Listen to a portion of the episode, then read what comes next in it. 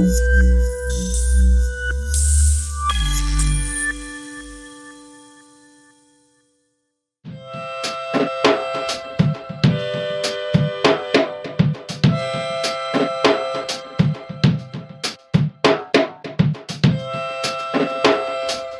der schönsten Fußballbuchreihen der letzten Jahre ist die Fußballvereinsbandreihe aus dem Hause Zeitspiel.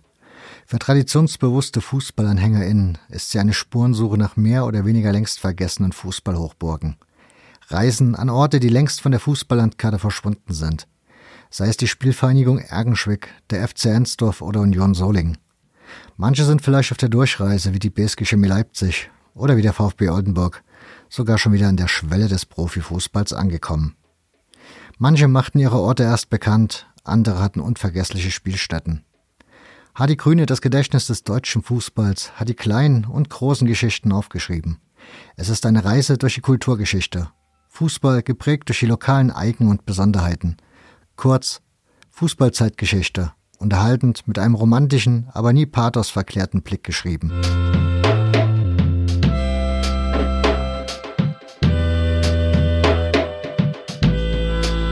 dieser Ausgabe nimmt uns Hardy mit zur Spielvereinigung Ergenschwick, zur Lok Stendal in die anhaltinische Altmark, zum VfB Oldenburg, ins sächsische Krummhermersdorf und in den äußersten Norden Englands zum Sunderland AFC.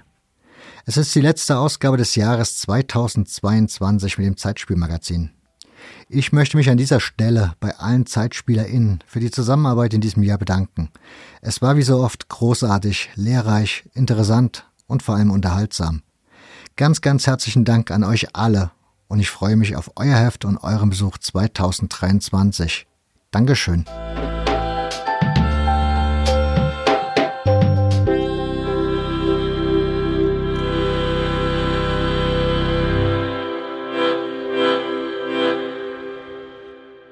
Fangen wir einfach ganz simpel an. Du hattest jetzt die letzten Tage, warst du auf Lesereise, habe ich gesehen. Unter anderem in dem schon hier in diesem Podcast oft erwähnten Hof. Wie war es denn mal wieder dort gewesen zu sein? Abgesehen von der An- und Abfahrt, ich habe die Deutsche Bahn benutzt, äh, ganz wunderbar. An- und Abfahrt waren sehr spannend. Da will ich nicht in die Tiefe gehen, aber wenn man Regionalzüge nutzt, weil die Intercities, äh, die ICEs nicht funktionieren, dann kommt man halt auch mal in kleinere Orte. Und äh, das war auch ganz spannend. Ja, sonst ist Hof ist einfach einfach eine, eine, eine spannende Stadt. Leider auch ein bisschen eine traurige Stadt, weil da ist nicht wirklich viel mehr in Bewegung. Da ist viel im Umbruch. Und der lokale Fußball liegt doch ganz schön brach, obwohl im Publikum waren ein paar Fans der, des ehemaligen FC Bayern, der heißt ja heute Spielvereinigung Bayern, das darf man im Hof aber nicht sagen. Da sagt man am besten nur Bayernhof, dann äh, ist man auf der sicheren Seite. Okay. Ja, ja, das ist keine Liebesheirat gewesen damals, die Fusion FC Bayern und äh, Spielvereinigung Hof. Und die haben gesagt, so es geht so ganz langsam wieder bergauf und es sind wohl auch ein paar Geldgeber irgendwo da, die da was machen wollen. Die kämpfen aber dieses Jahr in der Bayernliga, so fünfte Liga gegen den Abstieg in die möglicherweise Landesliga. Und das wäre eine ziemliche Katastrophe. Die haben ja mit der Grünen Au einfach so ein, so ein richtiges Kultstadion. Das ist aber sicherlich inzwischen auch schon ein Problem. Ich war nicht da. Die Bahn hat es leider verhindert, dass ich ein bisschen früher gekommen bin. Aber das Stadion wird mit Sicherheit ziemlich marode sein. Da ist natürlich Ewigkeiten nichts mehr gemacht worden. Das heißt, wenn sie wirklich nochmal irgendwo auf Regionalliga-Ebene kommen sollten, dann haben sie ein Stadionproblem. Ja, wir reden hier über den ganz normalen Wahnsinn des Traditionsfußballs. Das ist eine Situation, die ähm, viele Vereine ganz ähnlich haben. Wir sprechen ja möglicherweise nachher nochmal kurz über den VfB Oldenburg. Der war ja auch lange abgetaucht und ähm, das Erste, was er dann halt äh, zu spüren bekommen hat nach dem Aufstieg, war, ei, da haben wir ja noch ein Stadionproblem. Genau, wir werden jetzt auf ein paar Vereine schauen, die ich mir so rausgesucht habe aufgrund deines Vorworts, denn da hast du so ein bisschen so eine wie soll man da sagen, so eine Liste aufgemacht, so zwischen den Vereinen, die jetzt schon Legende sind, im Mythos sind, also die irgendwie mittlerweile dann auch irgendwie verschwunden sind, wie Ergenschwick, wo man wahrscheinlich auch so schnell nichts mehr hören wird vom Profifußball.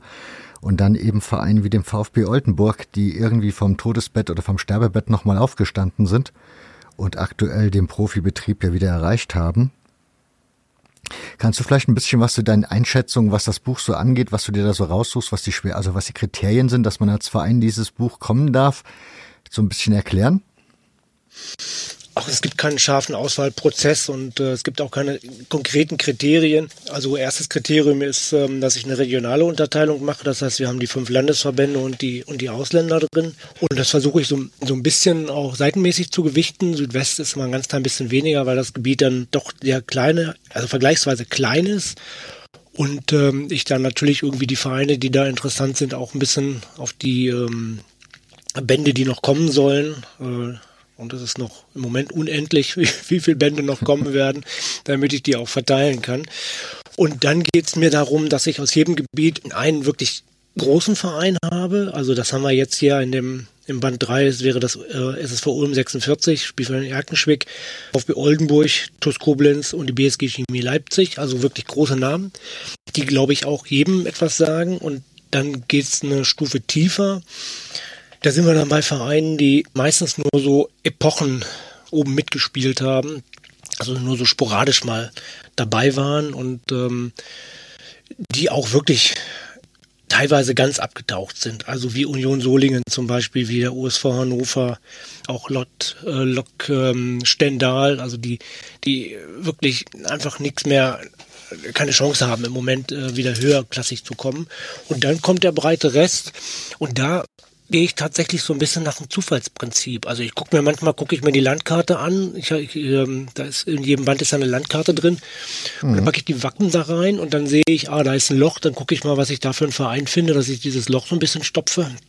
Und dann kommt so ein Verein wie TuS Wehe oder Spielverein Landshut mit rein damit ich einfach dieses Loch ein bisschen stopfe, weil auf der Ebene habe ich natürlich unglaublich viele Vereine, die irgendwie eine spannende Geschichte haben. Und die ist ja in der Regel auch tatsächlich noch gar nicht erzählt. Also die ist natürlich lokal erzählt, aber ich gehe mal davon aus, dass von der Spielvereinigung Landshut niemand wirklich etwas gehört hat, ähm, außer natürlich die Leute, die in der Region wohnen und vielleicht auch die die äh, alten Löwenfans, die mit 60 damals da waren, und das sind spannende Geschichten. Also die mache ich ja sowieso gerne.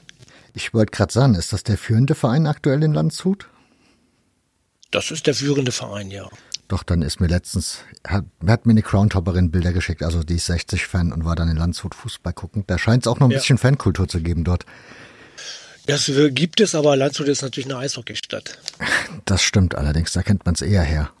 Genau. Zu dem Buch allgemein, also du bist jetzt bei Band 3 angekommen.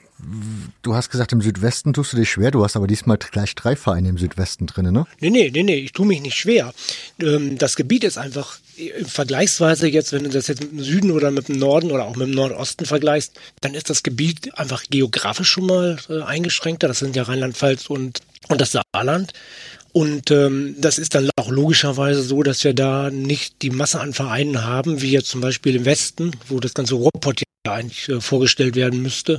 Mhm. Und äh, im Süden auch, wo wir, wo wir die, die großen Landesverbände haben, Hessen, Bayern, Baden-Württemberg. Also da sind ja unglaublich viele Vereine, die es wert sind, äh, da mal porträtiert zu werden. Und die Masse haben wir im Südwesten nicht. Und deshalb machen wir da immer einen Verein weniger, damit wir das, was an Masse da ist, ähm, auch verbreiten können. Aber natürlich hat auch der Südwesten seine spannenden Vereine, auch unterhalb vom, von den großen Clubs, äh, Borussia Neunkirchen, Saarbrücken, die, die, die Saarbrücker Vereine. Ähm, dann bist du ja auch mal bei Vereinen wie SV Auersmacher, die auch irgendwie eine Geschichte geschrieben haben. Oder die Eisbachtaler Sportfreunde, die werden irgendwann demnächst mal drankommen. So Namen, wer sich ein bisschen längere länger schon mit Fußballgeschichte beschäftigt hat und vielleicht auch früher die Tabellen äh, gelesen hat äh, von den alten Oberligen, da klingelt es dann vielleicht mal. Also wir haben da schon auch ein breites Angebot und das werden wir auch ähm, vorstellen. Ich habe mich auf jeden Fall sehr gefreut, dass du den, dass du den FC Ensdorf drinne hast diesmal. Das ist ja einer dieser saarländischen Vereine. Mhm. Leider mit einem Bild, also man muss dazu sagen, für Groundhopper ist das eines der interessanteren Ziele im Saarland, und bis vor ein paar Jahren, also ich glaube so bis vor vier, fünf Jahren, konnte man sogar noch den Neben, also den Ascheplatz sehen, auf dem einst diese großen Fußballspiele, die in diesem Buch erwähnt werden, stattgefunden haben.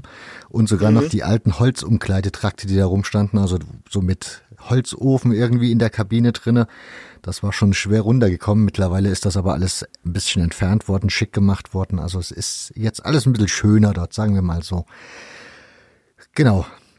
Den FC Ensdorf ist das eine, aber auf dem wollen wir ja, über den wollen wir heute nicht sprechen, sondern wie gesagt, ich habe mir ein paar Vereine rausgesucht. Ich würde gerne zuerst beginnen mit der Spielvereinigung Erkenschwick, weil die hast du im letzten, beim letzten Mal im Zeitspielmagazin schon ganz schwärmerisch erwähnt gehabt.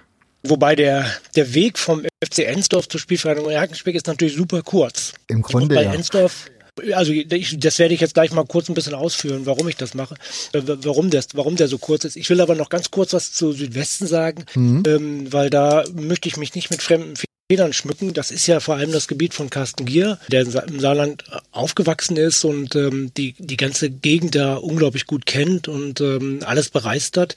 Und der betreut die in der, in der Buchreihe.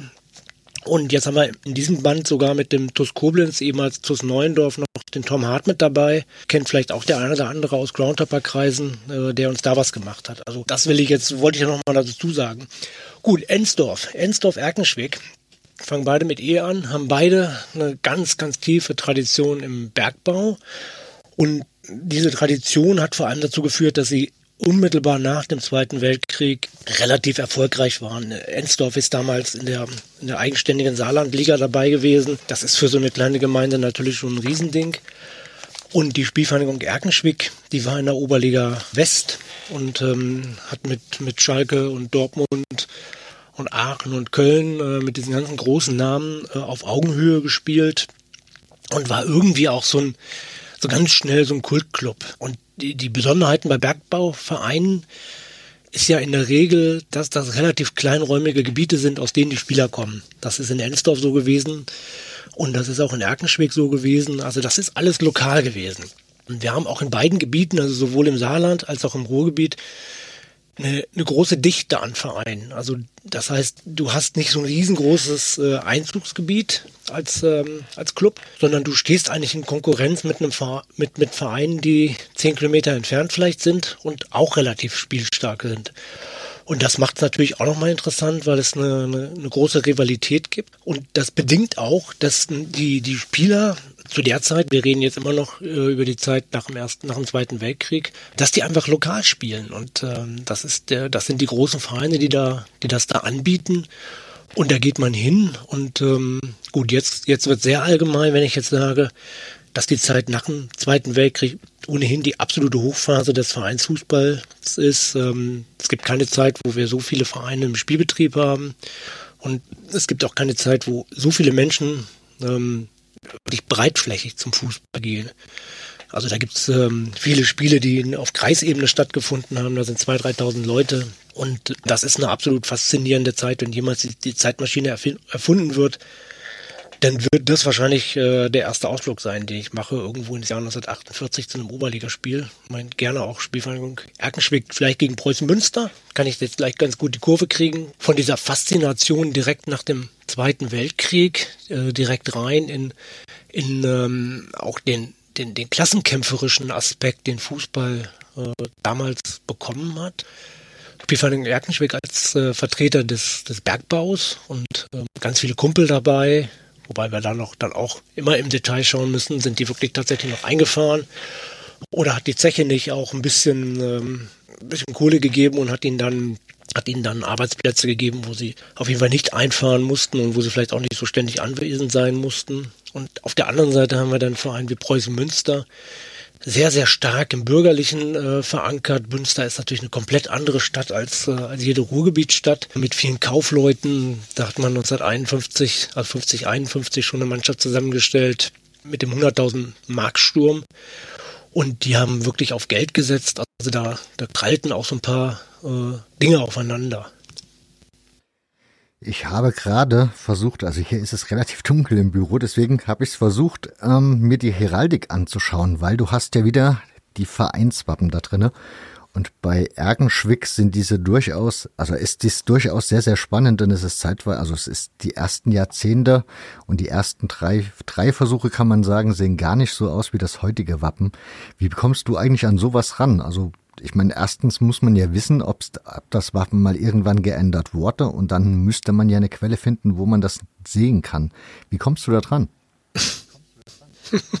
das frage ich mich auch manchmal. Ich bin ja aktuell äh, gerade bei einem, bei einem relativ verrückten Wappenbuch dabei. Alle Vereine der englischen Football League, 139 Stück waren es 1888 und dann alle Wappen von diesen Vereinen. Und ich bin jetzt bei weit über 1300 äh, zu den Vereinen und kriege manchmal die Krise, weil dann immer doch noch was ist oder ich dann irgendwelche Fragen habe und dann ähm, schaue, dass ich diese Frage beantwortet habe und dann treffe ich wieder noch auf was Neues. Also das ist ein komplett unerforschtes Gebiet und äh, für England kann ich es jetzt tatsächlich mal einigermaßen gut erforscht äh, dann vorlegen. Das macht mir einfach auch Spaß, weil das ist natürlich auch das, wo ich herkomme. Also als ich so 12, 13 war und äh, den Reiz von Göttingen 05 entdeckt habe, habe ich angefangen, die Anstecknadeln zu sammeln von den Gegnern oder Wimpel, je nachdem, was ich damals so kriegen konnte. Und das fand ich einfach spannend, diese Dinger, diese, diese bunten Sachen und alles so individuell und äh, wirklich einzigartig. Und da habe ich dann relativ früh auch angefangen, die Geschichten hinter den Wappen zu erfragen. Also mh, hm, angefangen mit dem Bonner SC, da steht auf dem Vereinswappen drauf BSC 0104. Und ich wollte wissen, wofür dieses 0104 steht und habe den Verein angeschrieben und die schickten mir dann eine Chronik und daraus ging hervor, dass es eine Fusion war, äh, Bonner FV 01 und Tura 04 Bonn.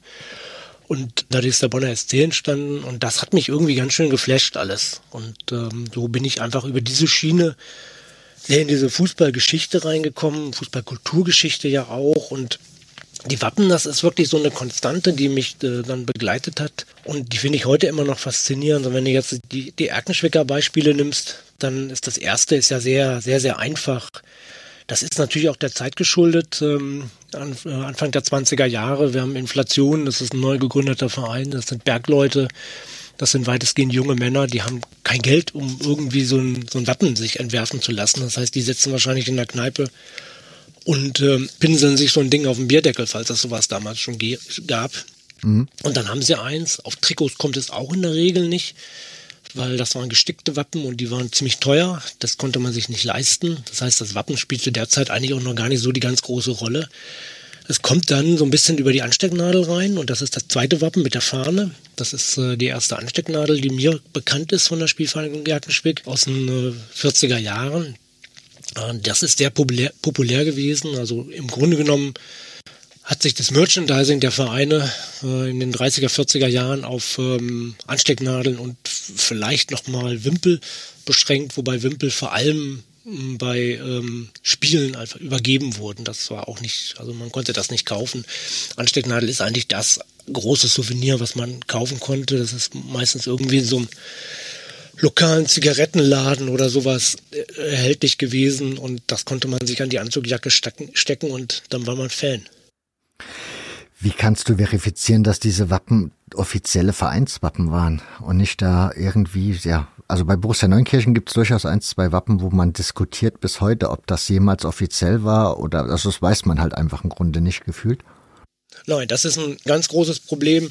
Das weiß man an vielen Stellen nicht. Das ist in England ein, ein riesengroßer Spaß, ähm, weil englische Fußballvereine haben äh, bis weit nach dem Zweiten Weltkrieg eigentlich unterm Stadtwappen gespielt. Die hatten gar keine Vereinswappen.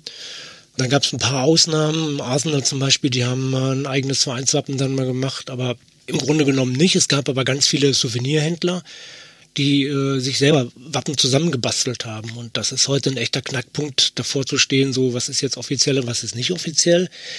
Wir haben aber natürlich das Internet als eine, eine Quelle, wo man wirklich sehr, sehr viele Sachen inzwischen nachrecherchieren kann und eruieren kann und nachprüfen kann. Das ist eine Rödelarbeit, aber in der Regel kriegt man es irgendwann ganz gut hin. Und ich bin da sehr glücklich mit, also jetzt bin ich immer noch bei dem englischen Wappenbuch, ähm, ich bin da sehr glücklich mit den Ergebnissen, die ich inzwischen rausgefunden habe. Also sich so zum Beispiel im Verein wie, wie Sheffield Wednesday habe ich noch ein Wappen gefunden, was bislang nirgendwo zu sehen gewesen ist.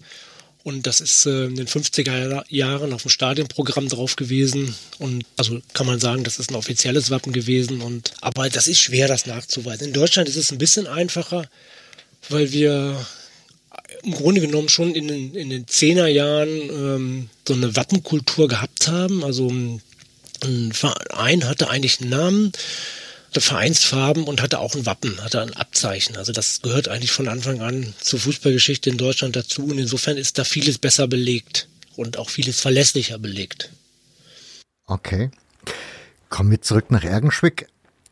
Du musst, also ich glaube nicht jeder Hörerin weiß direkt, wo dieser Ort liegt. Kannst du das vielleicht mal ein bisschen genauer beschreiben, in welchem Zentrum der sich so bewegt?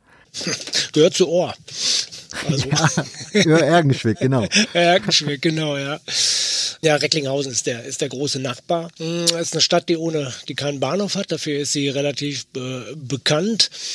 Äh, also nördliches Ruhrgebiet, so an der offenen Grenze zum Münsterland. Da kommt auch die Rivalität zu Preußen-Münster her.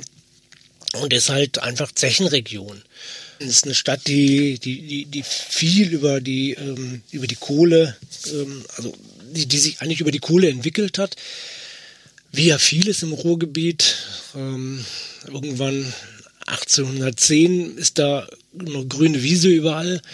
Dann fangen sie an, die Kohle zu entdecken und dann beginnt das industrielle Zeitalter. Dann haben wir einen großen Bedarf an, an Brennstoffen. Die Eisenbahn kommt und überall braucht es Kohle, um das alles anzutreiben. Und in, in dem Zusammenhang wachsen dann die Städte ganz oder die Ortschaften wachsen äh, quasi explosionsartig. Ähm, das kommen viele Leute aus dem, vor allem aus dem, aus dem polnischen Raum, damals durchaus auch deutscher Raum. Das ist ja, das Deutsche Reich ging ja, ging ja bis ins Baltenland hoch und nach Schlesien runter bis zum Ersten Weltkrieg. Mhm. Also ähm, das sind äh, deutschstämmige Polen gewesen. Also das ist, ähm, das ist sehr vielschichtig gewesen. Ähm, da haben wir diese, diese polnisch klingenden Namen her, wie Stepan Kuczora, die, um mal zwei Bekannte zu sagen, die natürlich bei Schalke gespielt haben, die beide in Gelsenkirchen geboren waren, aber deren Eltern halt eingewandert waren, aus Mosuren waren die eingewandert. Und das haben wir in Erkenschwick auch ganz, ganz stark. Und deshalb gibt es auch diese Gemeinschaften, weil das einfach, das, das Leben spielt sich quasi um die Zeche ab. Die Zeche ist, ähm, ist das Zentrum oder, die, oder der, der Pütt ist das Zentrum, je nachdem, was man hat. Zeche ist das große, Pütt ist die einzelnen Teile. Und, äh, und darum entwickelt sich ähm, das Leben. Und das, das ist diese, dieser Kumpelgeist, der ist, ist nicht umsonst so berühmt, weil, weil er wirklich dieses Kumpelleben auch gelebt hat. Also auch im Alltag, auch, im, auch am, in der Freizeit, am Wochenende, dass das Leben einfach da in der, ähm, um diese, um die, weiter um diese Zeche stattgefunden hat weshalb Fußball dann auch einfach die große Bedeutung ähm, gewonnen hat. Und der Kumpelgeist kommt natürlich vor allem erstmal da heraus, dass man äh, gemeinsam in den Boden einfährt, um die Kohle abzuhauen. Und das ist ja eine, eine super gefährliche Geschichte auch. Also da sind, sind ja viele Menschen auch gestorben dabei. Mhm. Das wird heute gerne ein bisschen verklärt, alles diese, diese ganze Kumpel- und äh, Kohle, äh, Kohletradition, aber das ist ja brutal hart gewesen. Äh, die Bergmänner sind häufig sehr früh gestorben. Ähm, wenn sie nicht im, in der Erde geblieben sind bei irgendeinem Stollenbruch, dann haben sie irgendwelche äh, Probleme mit der Lunge gehabt, Staublunge, Kohlelunge, was weiß ich nicht alles. Also das ist, äh, da ist nicht viel Romantik drin. Die Romantik wird daraus gezogen, dass man einfach diese, diese Gemeinschaft gehabt hat, die da unten im, in der Erde quasi entstanden ist. Weil man musste sich da natürlich, jeder musste sich auf jeden verlassen können. Und jeder musste auch, wusste, musste auch genau wissen, irgendwie, wenn jetzt etwas passiert, was machen wir und wie geht das alles? Und, und dadurch entsteht natürlich eine Gemeinschaft und auch eine Identifikation das haben wir in Erkenschwick einfach ganz, ganz ausgeprägt, dass die Spielvereinigung Erkenschwick ähm, quasi synonym für diese kleine Gemeinde spielt und dieser kleinen Gemeinde auch ganz, ganz großen Stolz gibt und ähm, dann natürlich einfach auch erfolgreich ist. Das ist eine Zeit, wo, ähm, wo man auch mit, mit einem re relativ rustikalen Fußball gespielt hat und äh, diese Mannschaften, die waren oft auch bekannt dafür, dass sie relativ naja, rustikal oder, oder körper, körperbetont gespielt haben. Die haben aber immer auch ähm, ausgesprochen starke Einzelspieler gehabt. Also in Erkenschwick vor allem Jule, Jule Ludorf, der wahrscheinlich beste Fußballer, den Erkenschwick jemals hervorgebracht hat. Der war ein Notizbuch von, von äh, Sepp Herberger und ähm, dann gab es noch einen Sigi Rachhuber, der war auch relativ stark, der ist dann aber ganz schnell nach Münster gegangen, während ähm, äh, Ludolf in Erkenschwick geblieben ist.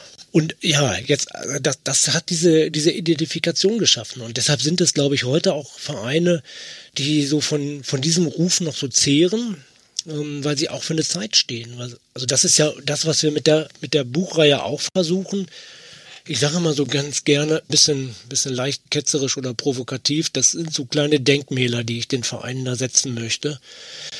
Weil die haben ja alle, also ob es jetzt die Spielvereinigung Landshut ist oder, der Spiel, oder die Spielvereinigung Berkenschwick, die haben ja alle zu ihren Zeiten wirklich auch was bewegt. Also sie haben sportlich was erreicht, aber sie haben vor allem ähm, was in ihren Heimatgemeinden bewegt. Also dass man dahinter stand, dass man, dass man äh, einen Stolz entwickelt hat. Und ähm, das finde ich ist wichtig, das festzuhalten. Das ist, dann, dann ist es nämlich auch nicht mehr nur ein Stück weit Fußballgeschichte, sondern das ist auch ein Stück weit naja, Heimatgeschichte ist jetzt ein schwieriger Begriff, weil das Heimat da drin vorkommt, aber Regionalgeschichte, ähm, Stadtgeschichte, Sozialgeschichte. Und das ist mein Ansatz im Fußball immer gewesen, den Fußball nicht nur als, ähm, als einen Sport zu betrachten, in dem man 1 zu 0 gewinnen kann, äh, sondern den Fußball als etwas betrachten, äh, der verbindet. Mhm. Ist das in Erkenschwick eigentlich dann auch so ähnlich, wie man in Neunkirchen die Geschichte anhand ja, der großen Industrie der Stadt erzählen kann? Also mit dem Aufschwung, der Aufschwung des Fußballs und mit dem Niedergang auch der Niedergang des Fußballs und des Vereins? Genau, genau so ist es. Das findet in Erkenschwick ein bisschen zeitversetzt statt. Also die äh, Zechenkultur im Ruhrgebiet, die geht ja schon in, den, in der zweiten Hälfte der 50er Jahre langsam zu Ende. Mhm. Äh, die Bundesrepublik ist dann im Wirtschaftswunder. Wir sind, ähm, wir, wir gehen auf den Weltmarkt, ähm, wir, wir betreiben großen Handel und die ganz große Industriekultur ist dann schon wieder vorbei und ähm, die, die Zechen ähm, machen teilweise schon wieder zu. Und in Erkenschwick hm, dauert das alles noch ein bisschen länger. Die sind bis in die 70er Jahre da aktiv gewesen. Da haben sie sogar, ich muss es kurz nachlesen, hier 74, 75, haben sie nochmal einen, noch einen Rekord gehabt. 1,47 Millionen Tonnen Steinkohle haben sie da in dem, in dem einen Jahr aus dem Boden geholt. Also da, da lebt diese Zechenkultur noch im, im Gegensatz zu vielen anderen Orten im Ruhrgebiet. Und da profitiert natürlich auch die Spielvereinigung von. Und die Zeche und die, die, äh, die Geschäftsführung, die Betreiber der Zeche, die waren auch immer sehr eng mit dem, mit dem Verein verbunden. Also die saßen im Vorstand, ähm, da hat vieles ähm, einfach stattgefunden. Und diese enge Verbindung, die, ähm, die macht es auch so besonders. Und wenn ich mal kurz abschweife, mhm. dann ist das auch wieder so ein Punkt. Wir romantisieren diese Zeit ja ganz gerne und das finde ich auch gut. Das mache ich auch gerne und das ist sicherlich auch berechtigt, weil, weil Fußball einfach ähm, damals wirklich auf einer anderen Ebene stattgefunden hat. Aber ich glaube, es ist zugleich auch richtig zu sehen, dass ähm, gerade die Zechenvereine damals auch einen, einfach einen großen Vorteil gegenüber vielen anderen Vereinen gehabt haben, ähm, weil sie diese industrielle Unterstützung, Unterstützung gehabt haben. Das kann man in Neunkirchen ja auch sehen. Mhm. Borussia Neunkirchen haben wir im Band 1 abgearbeitet, also das Porträt haben wir schon gemacht in der Reihe wo, wo der ähm, in den 20er Jahren, äh, wo man da schon äh, Spieler aus dem Ausland äh, hat engagieren können, weil einfach die Einkommensverhältnisse besser waren weil die Zeche mit ihrer erfolgreichen Wirtschaftspolitik dahinter stand. Also auch das ist wieder so ein Stück weit, wo man, glaube ich, gucken muss, so inwieweit romantisiere ich das und wie weit ähm, schaue ich mir an, wie es tatsächlich gelaufen ist. Und jetzt kommen wir weiter. Äh, die Spielvereinigung Jackenschwick spielt in der Oberliga. Das ist eine Klasse, die dann irgendwann aber einfach zu groß ist, weil sie mit ihrem Fußball und mit dem überschaubaren Gebiet, aus dem sie ihre Spieler engagieren, also tatsächlich Erkenschwick, Großraum Erkenschwick und vielleicht 20 Kilometer drumherum. Das ist der, der Raum, wo die ihre Spieler äh, rekrutieren. Mhm. Damit können sie dann irgendwann nicht mehr mithalten und ähm, steigen dann ab und dann wird es auch so ein bisschen turbulenter. Und dann kommt immer mal wieder die Zeche auch mit rein, dass da, ähm, dass man da versucht, wieder an alte Zeiten anzuknüpfen. Da kommt die SPD in dem Fall auch gerne mal mit rein. Das haben wir halt auch, dass die Politik sich dann engagiert und sagt, wir müssen jetzt wieder unseren Fußballverein äh, nach oben bringen und ähm, ja, und der richtige, das richtige Ende kommt dann tatsächlich auch mit dem Ende der Zechenkultur, wobei auch das natürlich nicht so ist, dass äh, Ende der Zechenkultur heißt Ende der, der, der, der Fußballgeschichte. Da spielen dann auch noch ein paar andere Aspekte eine, eine Rolle. Das wäre gerade meine Frage. Wann hat Wann hat Ergenschwick dann letzten Endes sportlich wirklich den Anschluss verloren? Also ich glaube, wir haben mehrere Schritte dahin und äh, da ist Erkenschwick jetzt auch nur ein Beispiel, das gilt für sehr, sehr viele Vereine. Das kann man sicherlich auch ein bisschen auf Borussia Neunkirchen übertragen. Der erste große Schnitt ist natürlich die Gründung der Bundesliga 1963. Mhm. Da ist ähm, Borussia Neunkirchen verpasst sie sehr unglücklich. Äh, die Spielvereinigung Jagdenschweck ist eh schon Zweitligist, also die hat ja gar keine Chance. Die landet dann erstmal in der Amateurliga und muss dann erstmal in die Regionalliga wieder aufsteigen, um überhaupt erstmal wieder so ein bisschen ins äh, Blickfeld zu rücken.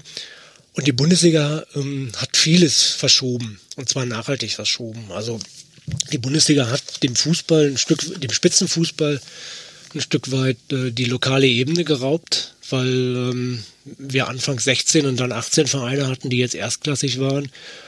Und die waren einfach herausragend. Und wenn du in Erkenschwick äh, gelebt hast und wolltest ähm, zum Fußball gehen, hast du halt nur noch Zweite- oder Drittliga-Fußball gesehen, während in, ähm, auf Schalke oder in Dortmund ähm, Bundesliga-Fußball gezeigt wurde. Und dann hat man dann hat man so ein bisschen Sympathien entwickelt für den einen oder anderen Bundesligist, ist dann möglicherweise gleichzeitig immer noch zu seinem Lokalverein gegangen, aber es ist ein bisschen geteilt worden. Also ähm, der Fußball ver verdichtet sich da einfach. Und ähm, dann kommt in den späten 60er frühen 70er Jahren eine sehr, sehr große Krise, gerade des unterklassigen Fußballs, auch ein bisschen der Bundesliga. Da ist, fällt ja auch der, der, der Bundesliga-Skandal rein, 71, 72.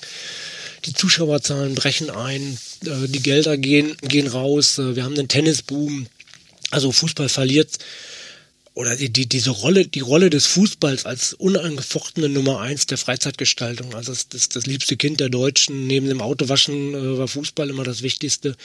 Das kommt so ein bisschen ins Wanken und das kriegen halt vor allem die kleinen Vereine wirklich äh, stark zu spüren, weil da der, der Zuschauerrückgang äh, deutlich größer ist und damit auch die Aufmerksamkeit und damit auch die Geldgeber. Dann fängt langsam so ein bisschen die Zeit an, wo die alten Patriarchen auch aussterben.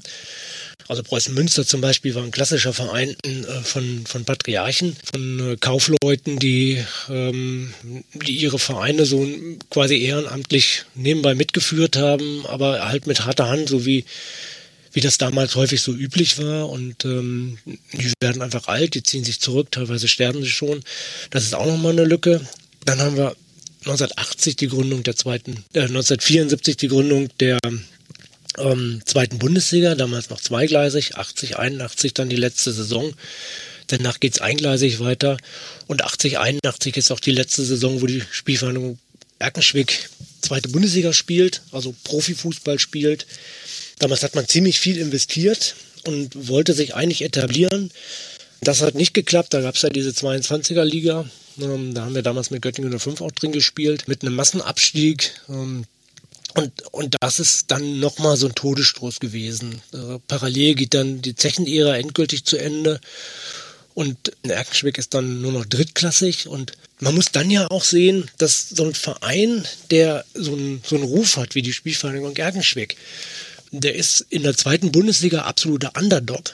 Aber wenn er dann absteigt in die Oberliga Westfalen, dann ist er plötzlich äh, der große Verein, den man alles schlagen will den alle schlagen wollen. Also das ist ja auch so ein, so ein Wandel und dann, dann entsteht plötzlich auch ein anderer Druck für diese Vereine. Und ähm, was immer auch dazu kommt, ist ein gewisser Erwartungsdruck oder eine Erwartungshaltung vom heimischen Publikum. Ähm, Stichwort, ähm, wir waren noch früher mal groß, da müssen wir wieder hinkommen. Mhm. Wenn man dann jetzt die Entwicklung mit der Ligageschichte dazu nimmt, also 63 Bundesliga-Gründung, 74 zwei zweite Ligen, 81 eine zweite Liga, dann haben wir noch darunter acht Oberligen. Das geht dann ja mit der Wende äh, auch relativ rasch, dass sich das auch verändert. Der Spitzenfußball verdichtet sich immer mehr, da ist gar nicht mehr so viel Platz da drin.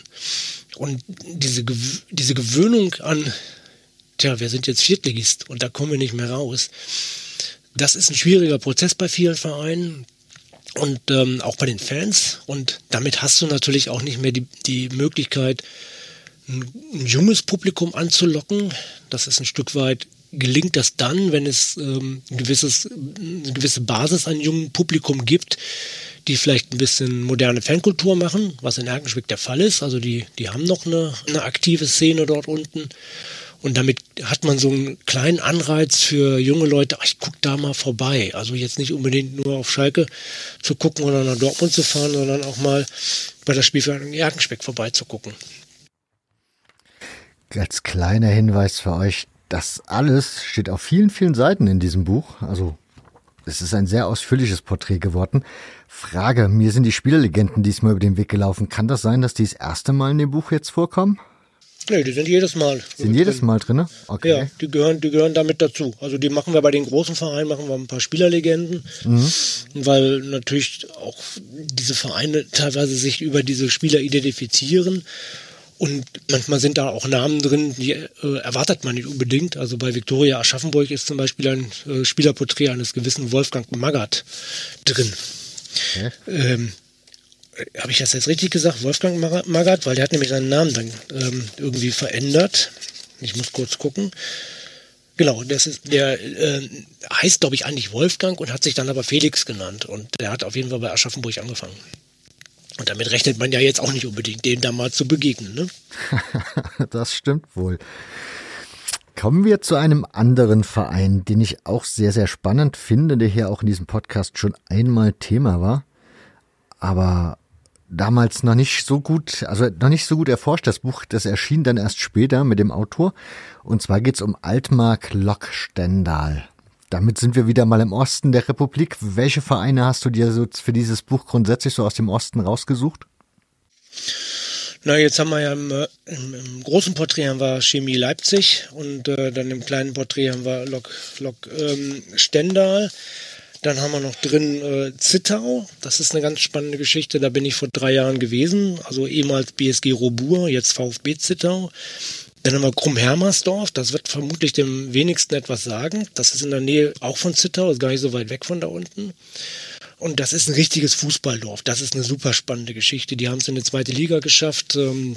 Hatten damals gar kein Stadion, die mussten dann erstmal ganz schnell gucken, dass sie da einen, Platz hinkriegen und die waren echt gefürchtet. Da gibt's eine, eine wunderbare Dokumentation vom MDR und das ist so wirklich so ein klassischer, äh, fast ein Dorfverein, der es äh, auch geschafft hat mit dieser, mit diesem Zusammenhalt. Das ist einfach ein ganz wesentlicher Bestandteil der, der Fußballgeschichte in den, ja, bis in die 70er Jahre, ähm, die es geschafft haben, ähm, nach oben zu kommen. Da kommen dann natürlich auch immer mm, so ein paar mm, Funktionäre äh, dazu, die etwas weiter denken, etwas moderner denken und oft auch ein Trainer. Im Falle von Krumm Hermersdorf ist das Gerd Schädlich, der dann ja auch in der Region seinen Namen hinterlassen hat, mhm. der dort sein, seine Anfänge äh, genommen hat. Also und das sind die Geschichten, die ich wirklich super spannend finde.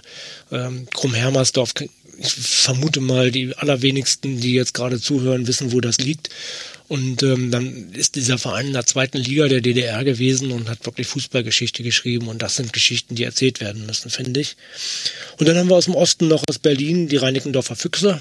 Auch eine ganz besondere Geschichte, die sich vor allem über Nachwuchsarbeit äh, definiert. Das ist dann der Göttinger, der sagt, im Osten die Reinigendorfer Füchse. Das ist für mich ja so der Westberliner Verein, also die zähle ich dann sozusagen nicht zum Osten dazu. Naja, nee, ich, Osten meine ich jetzt auch äh, regional ja. und ähm, dann sind sie auch von dir aus dem Osten. Das stimmt. Äh, ansonsten ist es natürlich ein Westberliner Verein, ähm, das stimmt und es ist ja auch interessant zu sehen, ähm, dass wir von vier Vereinen, die im Band 3 vorgestellt werden, äh, drei aus der ehemaligen DDR stammen. Das stimmt. Krumm-Hermersdorf wäre übrigens fast in diesem Podcast gelandet. Leider hat der Vorstand dann nach einigen Tagen Überlegungen Abstand davon genommen, eine Podcast-Folge zur Vereinshistorie des Clubs zu machen. Ich glaube, die waren da echt ein bisschen, die haben das, glaube ich, ein bisschen, ja, die haben dem Braten nicht getraut, dass da einer kommt und sagt, mich interessiert eure Geschichte. Das war denen, glaube ich, zu suspekt. Deswegen hat ja, da ist natürlich auch, die, die Strukturen sind natürlich da auch. Also bei Com Hermersdorf muss man dazu sagen, ähm, die waren das letzte Mal in der, in der DDR-Liga just in der Saison, als die Wende kam. Und die Wende hat natürlich auf, im DDR-Fußball, äh, das war natürlich eine, eine Katastrophe. Also so positiv die Wende war und so gut und wichtig und, und wunderbar. Aber für die Fußballvereine in der, in der aktuellen Situation war es eine ganz, ganz schwierige Situation, weil die Spieler einfach alle abgehauen sind. Ähm, das war mitten in der Winterpause. Wir haben ja irgendwann haben wir mit Zeitspielen ein Heft gemacht zu der, zu der Wendesaison. Da haben wir das ein bisschen, bisschen genauer beleuchtet. Mhm. Dass da mitten in der Winterpause ähm, plötzlich die halbe Mannschaft weg ist oder teilweise die ganze Mannschaft weg ist. Da sind dann ja auch mehrere Vereine zurückgezogen. Und bei Krumm-Hermersdorf war das auch. Und die mussten dann aufstocken mit der, mit der ähm, zweiten Mannschaft und ähm, und das ganze Land war ja im Grunde genommen in der Bewegung. Ähm, also entweder im Aufbruch oder im Weggang. Und Hermersdorf ist jetzt ja auch eine, eine eher strukturschwache Region, wo, glaube ich, der Reiz, ich gehe jetzt weg und ich fange im Westen von, von vorne an einfach groß war. Ja, das ist auch wieder so ein schönes Beispiel dafür, dass man Fußballgeschichte niemals nur als Sportgeschichte sehen kann, weil sie einfach äh, eingebettet ist in die, in die normale Geschichte. Mhm. Normale Geschichte ist gut.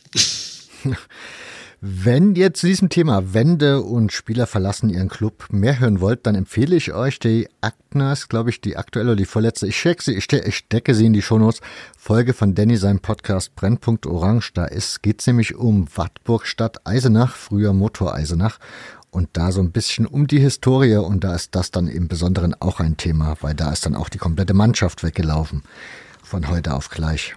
Genau. Genau, genau. Eisenach nah an der Grenze, also das war ja noch einfacher, da weggehen dann. Ja, genau. Das stimmt allerdings. Kommen wir zu einem Verein, also ja, genau, wir sind ja bei Altmark Stendal hängen geblieben, sag mal. Um, ähm, genau. Das ist ein Verein in Sachsen-Anhalt für alle HörerInnen, die jetzt nicht wissen, wo Stendal liegt. Und es ist im Grunde ein Verein, der irgendwie zweimal dieselbe Geschichte hat, ist mir so beim Lesen aufgefallen. Und zwar einmal warst du bei der, bei der Gründung der DDR, warst du so der führende Verein in Sachsen-Anhalt, standest vor dem ersten FC Magdeburg. Und als die DDR sich verabschiedet hat und man dann halt im bundesdeutschen Fußball gespielt hat, war man eine Zeit lang schon wieder vor seinem Lokalrivalen, dem ersten FC Magdeburg. Beide Male hat man aber diesen Vorsprung irgendwie nicht sozusagen übers Ziel retten können, wenn man es so ausdrücken möchte. Also lass uns mal in den Fußball nach Stendal kommen. Vielleicht ganz am Anfang, du wohnst ja nicht so weit weg, würde ich mal sagen, regional. Vielleicht kannst du mal kurz was erzählen, wie das, was das für eine Gegend ist? Äh, flach und ländlich. So kann man es, so glaube ich, wunderbar äh, umschreiben. Stendal ist ein, ist ein nettes Städtchen, hat ein, ein bisschen altbar, ähm, hat ein bisschen eine historische Innenstadt mhm. und äh, ist so ein, so, ein, so ein Landstädtchen. Also äh, da geht das Leben irgendwie so ein bisschen langsamer, ein bisschen ruhiger und äh, es ist ganz angenehm. Man kann da gut mit dem Fahrrad durch die Gegend fahren. Das Wendland ist ja auch nicht so weit weg. Das sind jetzt die Menschen, die im Westen aufgewachsen sind, die werden mit dem Wendland möglicherweise eher was verbinden. Also Stichwort Atom. Kraft und, ähm, und Endlager. Mhm. Leo Dannenberg. Ja, du bringst jetzt Magdeburg mit ins Spiel. Sie waren zweimal äh, führend gewesen und Magdeburg hat dann, ist dann doch vorbeigezogen. Ähm, wenn man ganz nüchtern betrachtet, ist das natürlich auch nicht überraschend, weil Magdeburg ist einfach ähm, größer, hat viel mehr Möglichkeiten, hat ein größeres Einzugsgebiet und ähm, hat natürlich auch äh, zu DDR-Zeiten nochmal eine andere Unterstützung bekommen. Also das würde mich jetzt nicht, das, das wird mich nicht überraschen. Ich glaube, Stendal hat, ich weiß gar nicht, wie man wo man betont, betont ehrlich gesagt. Ähm, ich glaub, man sagt nur Stendal. Müsste man mal einen Local äh, fragen. Wie häufig ist Fußballgeschichte ja auch geprägt von, von Zufälligkeiten und, und, und von, von Dingen, die gerade waren und aus denen sich was entwickelt hat. Und so war es halt auch in, in äh, Stendal, dass nach dem Zweiten Weltkrieg ähm, das ländlicher Raum war. Und in den Städten war die Versorgungslage einfach bescheiden, also in den größeren Städten. Und ähm, das war im ländlichen Raum anders. Äh, da funktionierte die Landwirtschaft noch so ein bisschen. Da wurde unter der Hand wurde was ausgetauscht. Deshalb war der ländliche Raum so unmittelbar nach Kriegsende bis, ich würde sagen, so 46, 47 äh, sehr attraktiv. Ähm, und das hat der Fußball halt an vielen Stellen auch ausgenutzt. Äh, in Stendern hat zum Beispiel ein gewisser Heinz Rühmann äh, auch äh, Theater gespielt, unmittelbar nach dem, nach dem ähm, Zweiten Weltkrieg, nachdem der in Berlin ausgebombt worden war, ist er nach, nach Stender gegangen und hat dann da gearbeitet. Und im Fußball war es auch so, dass man da relativ ähm, gute Spieler bekommen konnte, die dorthin gegangen sind. Dann ist da die, äh, das dann Reichsbahn-Ausbesserungswerk gewesen als großer Arbeitgeber. Das hat äh, stark hinter dem Verein gestanden. So hat man erstmal gute Startmöglichkeiten gehabt und ist dann bei den Oberliga-Gründern mit dabei gewesen, also hat äh, in den letzten Jahren der 40er Jahre wirklich eine sehr starke Mannschaft gehabt und hat damit die Basis gelegt, um dann erstklassig zu sein. Das ging dann auch einher damit, dass mehrere Mannschaften äh, zusammengeschlossen wurden. Das gibt natürlich dieses ähm, DDR-Leistungssportsystem auch her, dass, ähm, dass das da gegründet äh, wurde, obwohl in Stendal gab es niemals einen Sportclub, das ist immer ein BSG geblieben, also unterstes Level von, von ähm, Leistungssport. Und das ist sicherlich auch irgendwann das Problem gewesen, dass man, ähm, dass ähm, auch Spieler nicht mehr gekommen sind. Die Rivalität mit Magdeburg war jetzt gerade in den ersten ähm, in dem ersten Durchgang der, der Oberliga-Jahre.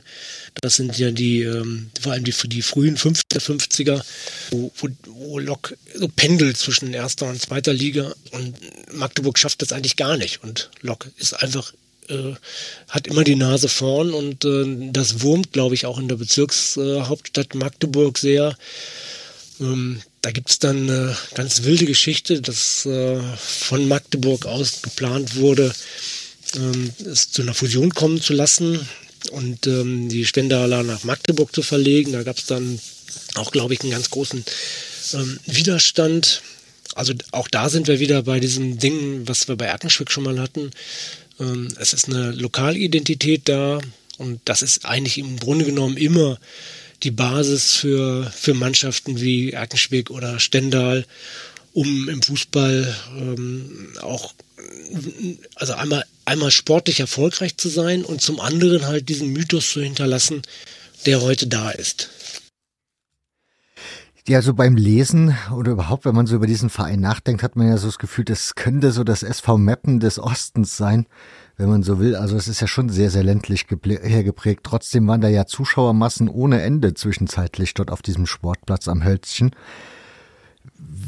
wie kann, also du hattest irgendwo hast du den Satz geschrieben oder hast du den Ausdruck gebracht, umstrittene, der umstrittene Verein. Warum umstritten? Was war in, bei Altmark umstritten?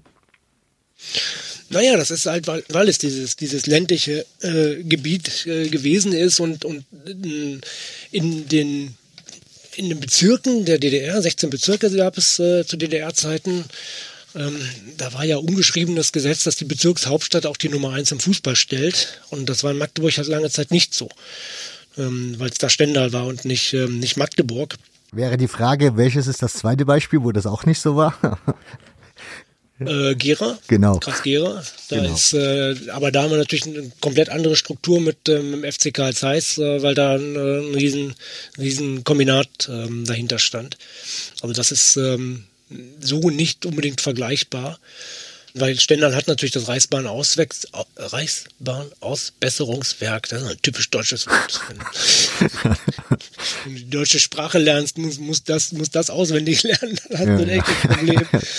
Ähm, die haben das natürlich ähm, gehabt, aber die Stadt hat 45.000 Einwohner zu der Zeit. Also das ist eine, eine, eine Kleinstadt.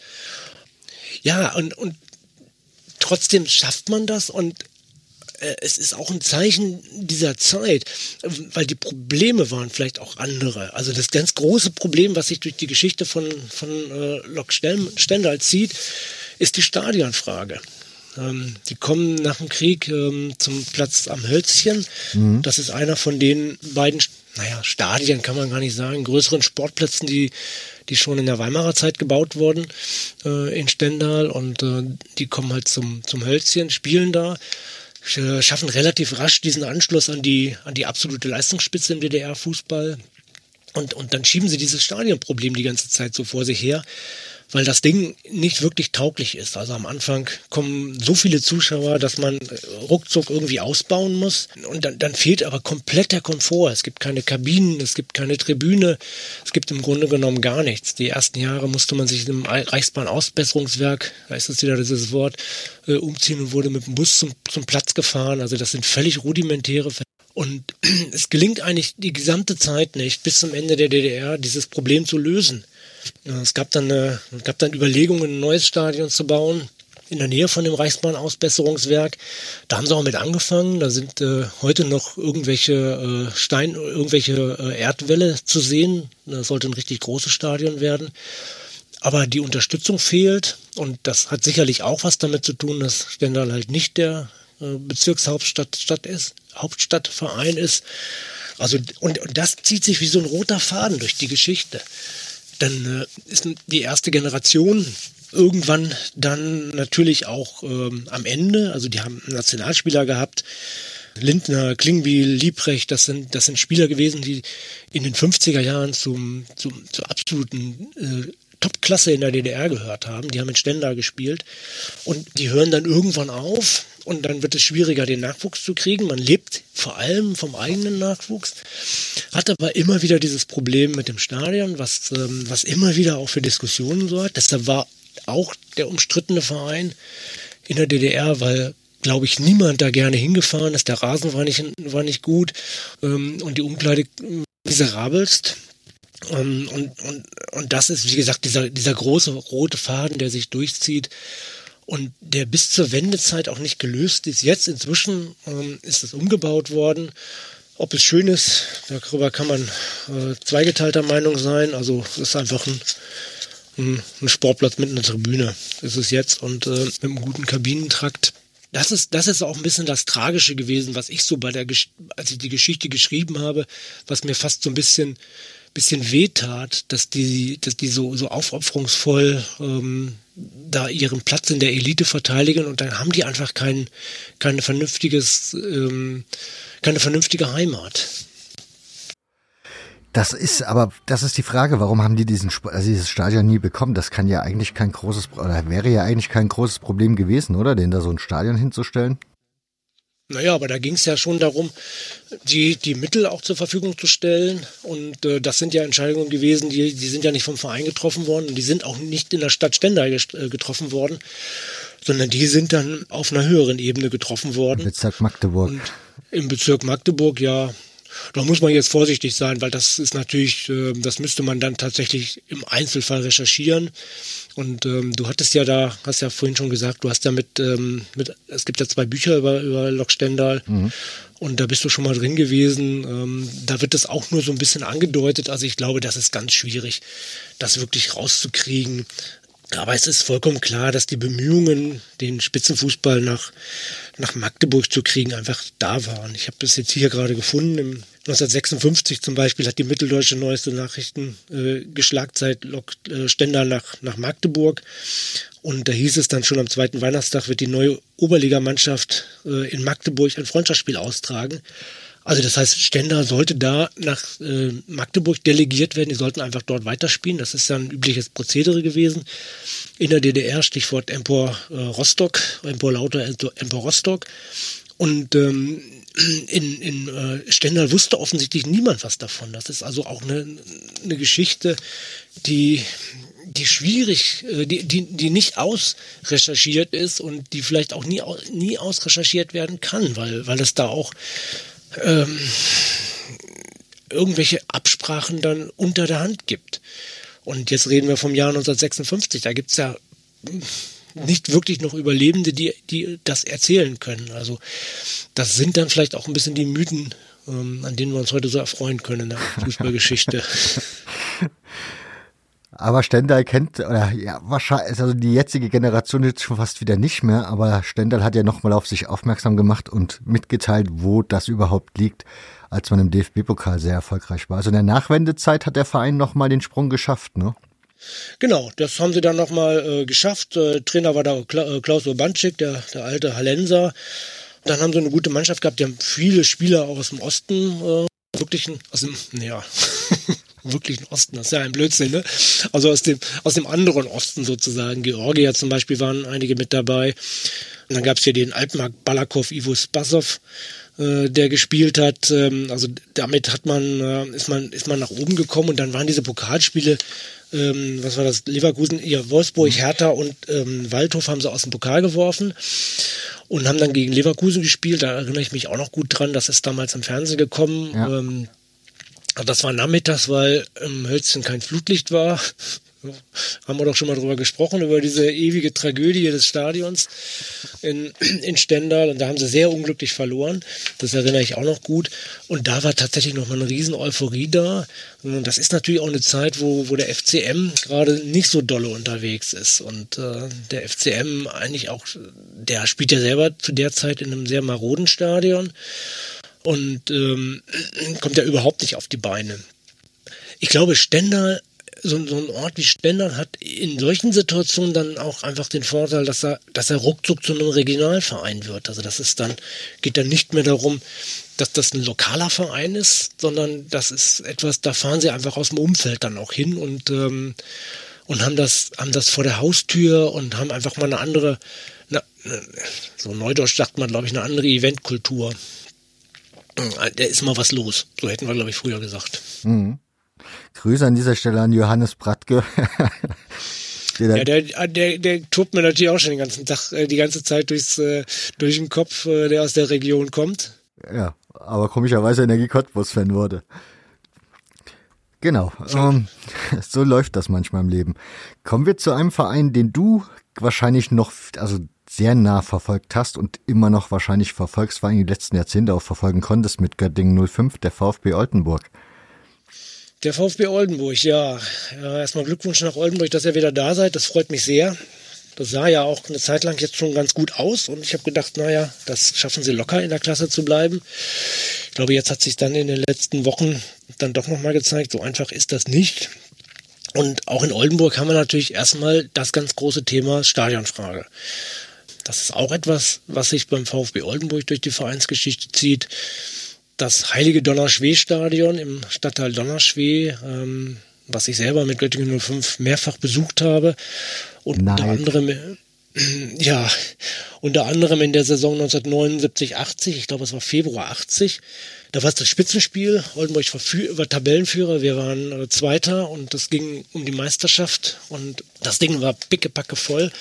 Und es war eine unfassbare Atmosphäre in, dem, in diesem Stadion. Also man muss sich das so vorstellen, dass ähm, man zu dem ehemaligen, also zu dem damaligen Stadion halt kommt, dann liegt es so an einer, an einer Straßenkreuzung und man sieht das Eingangstor und mehr sieht man nicht vom Stadion, weil alles geht nach unten.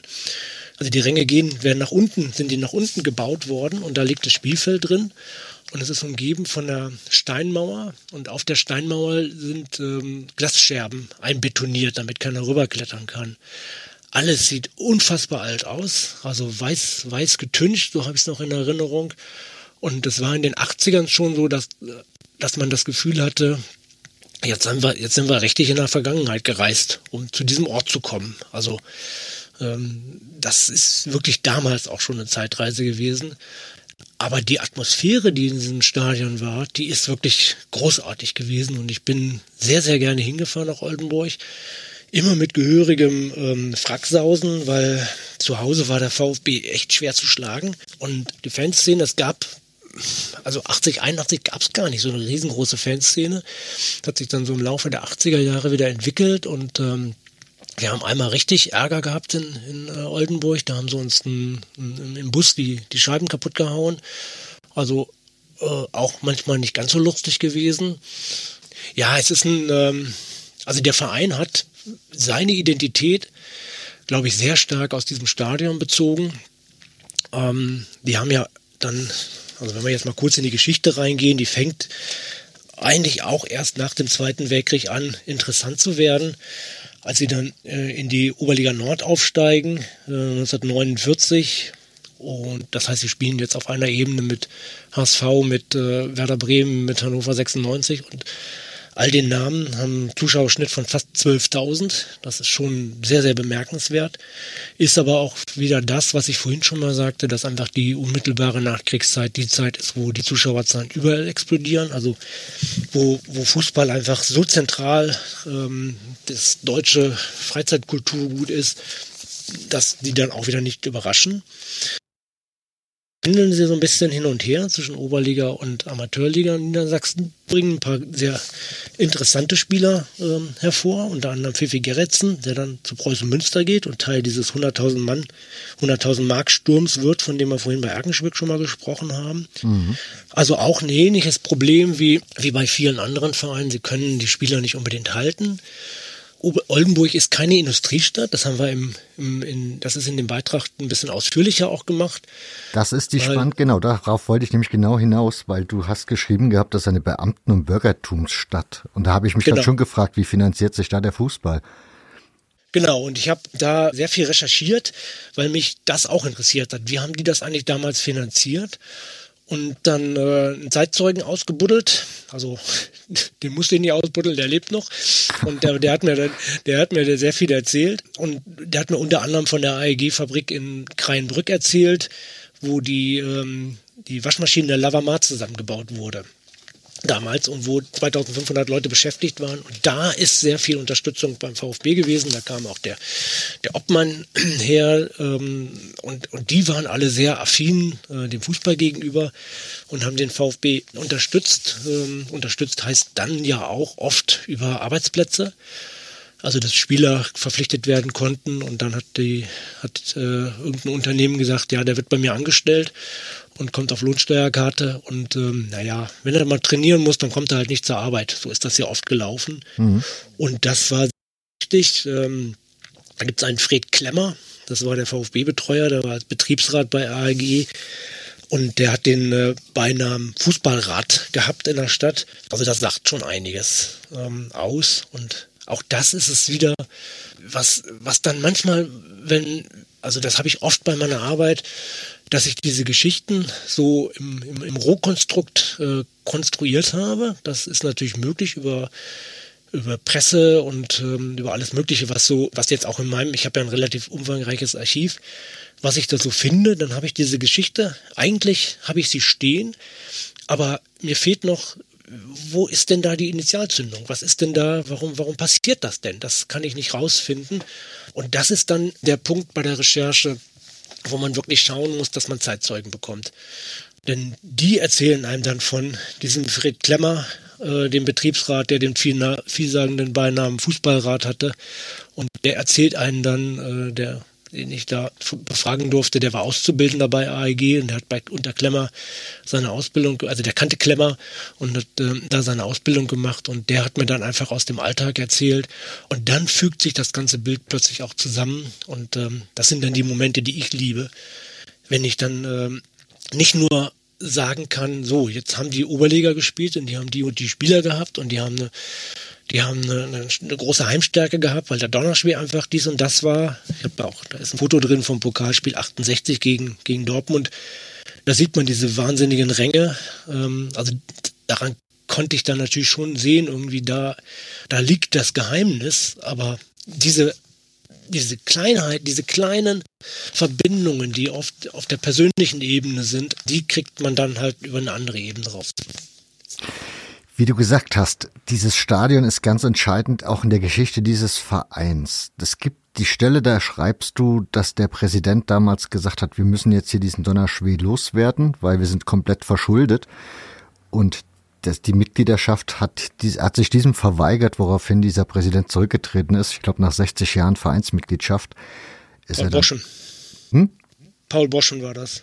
Genau. Der ist nach 60, nach 60 Jahren ist er ausgetreten, ja. Und am Ende hat das auch bloß nicht geholfen, denn der Donnerschwer ist dann trotzdem irgendwann verschwunden. Was kann, also man spricht ja immer so gerne von der Seele eines Vereins und der Heimat und ich frage mich halt, was hat das mit dem VfB Oldenburg dann in den nachfolgenden Jahrzehnten gemacht? Ich meine, dieses Damoklesschwert schwebt ja über vielen Vereinen, die noch so ein altes Stadion haben, von dem man dann sagt, das ist die Heimat. Ja, aber auch das ist natürlich wieder sehr, sehr vielschichtig. Also da kann ich jetzt keine kurze Antwort geben, weil erstes Problem ist, ähm, das ist vereinseigenes Stadion. Das heißt, der VfB muss dahin, dass es irgendwie äh, intakt ist und das geht schon los beim, beim Platzfahrt, den man finanzieren muss. Der, der Rasen muss gemäht werden und die, der Platz muss abgekreidet werden und so. Mhm. Was bei städtischen Plätzen ähm, nicht die Vereine tragen müssen, sondern äh, das wird von der Stadt getragen. Dann müssen sie natürlich dafür sorgen, dass die Ränge in Ordnung sind, äh, die Sicherheitsbedingungen den 80er Jahren sind natürlich komplett andere als heute. Also der, der Donnerschwee, als ich das erste Mal da war, das muss wie gesagt im, im Februar 80 gewesen sein, der, der wäre heute mit Sicherheit in der Oberliga nicht tauglich. Also ich würde mich wundern, wenn man da Landesliga drin spielen dürfte. Ähm, weil da, war, da sind keinerlei Sicherheitsvorkehrungen erfüllt worden. Ähm, das waren diese alten Steren, die äh, etwas älteren Damen und Herren vielleicht noch, wo einfach so Kantsteine vorne, mhm. vorne hochkant gesetzt wurden und dann ist das mit, ähm, mit Asche ausge, ausgefüllt äh, worden und da hat man drauf gestanden und das war kankelig und das brach auch mal ab. Ähm, also das sind ja im Grunde genommen, wenn man jetzt mal ketzerisch ist, dann kann man sich fragen, wie haben wir das damals eigentlich überlebt, zum Fußball zu gehen. Und, und das ist der Donnerschwee, also das müssen sie finanzieren. Gleichzeitig wollen sie natürlich nach, nach vorne. Der VfB war lange, lange dann abgetaucht. Die waren in der Regionalliga, also 60er Jahre, ein bisschen wirklich so groß. Die haben sich immer finanziert darüber, dass sie äh, Spieler verkauft haben. Ab und zu hatten sie mal ein paar größere Pokalspiele. Dortmund habe ich schon gesagt, Gladbach kam mal dahin. Sie haben immer so ein bisschen geträumt von, ach, wir könnten mal in die Bundesliga-Aufstiegsrunde, äh, sind aber nicht mal in, annähernd in die Nähe gekommen. Haben natürlich auch mit Werder Bremen schwierige Nachbarn gehabt, also der, der viel abgegriffen hat. Und dann wollen sie jetzt halt mal nach oben, wollen mal in diese zweite Bundesliga rein, also müssen dafür auch investieren, tun sie auch. Und dann ist dieses Stadion einfach als Problem und und da ist dann auch nicht mehr so viel finanziert worden, weshalb der Zustand natürlich nicht besser wurde. Und das Stadion war irgendwann einfach ein riesengroßer Klotz am Bein. Und, und auch ein, ein schwer lösbares Problem. Ich kann ganz kurz zu Bayern Hof zurückkommen. Das ist aber ganz ähnlich.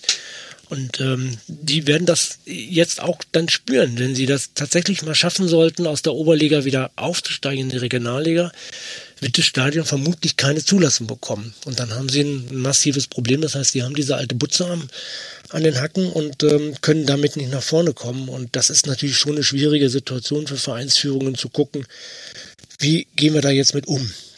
Gut, und dann kommt in Oldenburg dazu, dass sie, dass sie sehr modern arbeiten. Da kommt dann unter anderem äh, Klaus Baumgart ähm, von der, ja, wie nennt man das? Einem, einem Gesangsduo, will ich es mal sagen. Klaus und Klaus.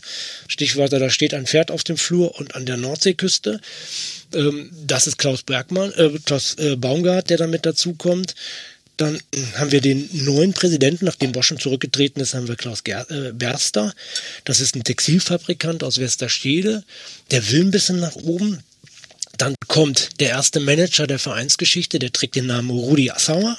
War früher mal bei Werder Bremen. Und dann kommt als Trainer kommt dann Wolfgang Sittker noch mit dazu. Und das ist dann so ein, so ein, so ein Vierer-Quartett gewesen die relativ, die, die sehr modern waren für die Zeit und ähm, sehr progressiv waren und erkannt haben, dass das Potenzial da ist. Das war in Oldenburg immer da. Also wenn Oldenburg erfolgreich gespielt hat, ist das Publikum immer sofort gekommen. Das, ähm, das war sehr verlässlich da und es war klar, wenn, wenn man den VfB in die zweite Bundesliga führt, dann haben wir hier richtig Publikum.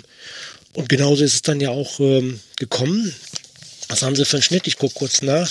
Ähm, 6452 haben sie in der Saison 80, 81. Mhm. Das ist für die Zeit eine sehr ordentliche Zahl als, äh, als Aufsteiger.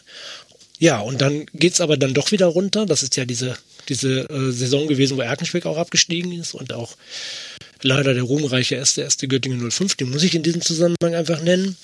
Die sind alle abgestiegen und, und Ende der 80er bricht dann in Oldenburg auch wieder so eine Aufbruchstimmung auf, wo dann diese, diese Viererbande da mit, mit Berster und Baumgart, also dem, dem äh, Klaus Baumgart und äh, Sitka und äh, Rudi Assauer äh, das machen und dann kommt diese Stadionfrage. So, wir können mit dem Stadion nicht dauerhaft zweite Liga spielen und äh, wir können das auch nicht unterhalten. Und der Verein ist verschuldet, hat 1,8 Millionen äh, Schulden und es geht einfach gar nicht mehr weiter. Also entweder du verabschiedest dich von deinen ähm, sportlichen Ambitionen, spielst weiter in einem Stadion, was Kult ist, aber was ziemlich marode ist und was zu renovieren vermutlich kaum möglich ist, oder du stößt es ab und äh, sanierst dich damit, spielst im Marschwegstadion, das ist, ähm, das ist ein städtisches Stadion, und versuchst dich im Profifußball zu etablieren. Ähm, ich glaube, das ist keine einfache Entscheidung. Der Nostalgiker in mir kriegt natürlich sofort die Krise, äh, wenn ich an das, äh, an das Schicksal des Donnerschwee denke. Und zumal das Tragische an Donnerschwee war dann ja, dass sie es verkauft haben. Und dann ist das Ding hat einfach leer gestanden. Das, es hat ja, also gefühlt hat das noch zehn Jahre leer gestanden oder sogar noch länger. Ähm, und immer wenn ich in Oldenburg war, wir haben ja weiter gegen VfB gespielt, dann am Marschweg halt, ähm, dann bin ich da vorbeigefahren und habe Fotos gemacht und das ist einfach ein Drama gewesen, weil die, die haben da nichts draus gemacht, bis dann irgendwann mal ein Supermarkt drauf entstanden ist, äh, der da heute noch dran steht. Für den VfB war das auf der einen Seite Segen, weil, ähm, dann, weil man dann eine Mannschaft zusammen hatte, die ja fast in die Bundesliga aufgestiegen wäre, 91, 92, war es 91, 92, ja, muss es gewesen sein, mhm. wo sie am letzten Spieltag in, von Uerdingen, weil Uerdingen gegen St. Pauli unentschieden spielt, ähm, den Sprung in die Bundesliga ver äh, verpassen und das wäre natürlich, ähm, das wäre natürlich ein Quantensprung gewesen für einen Verein wie den VfB Oldenburg in die erste Bundesliga aufzusteigen. Ähm, damit hätten sich möglicherweise wirklich große, große Möglichkeiten äh, entwickelt.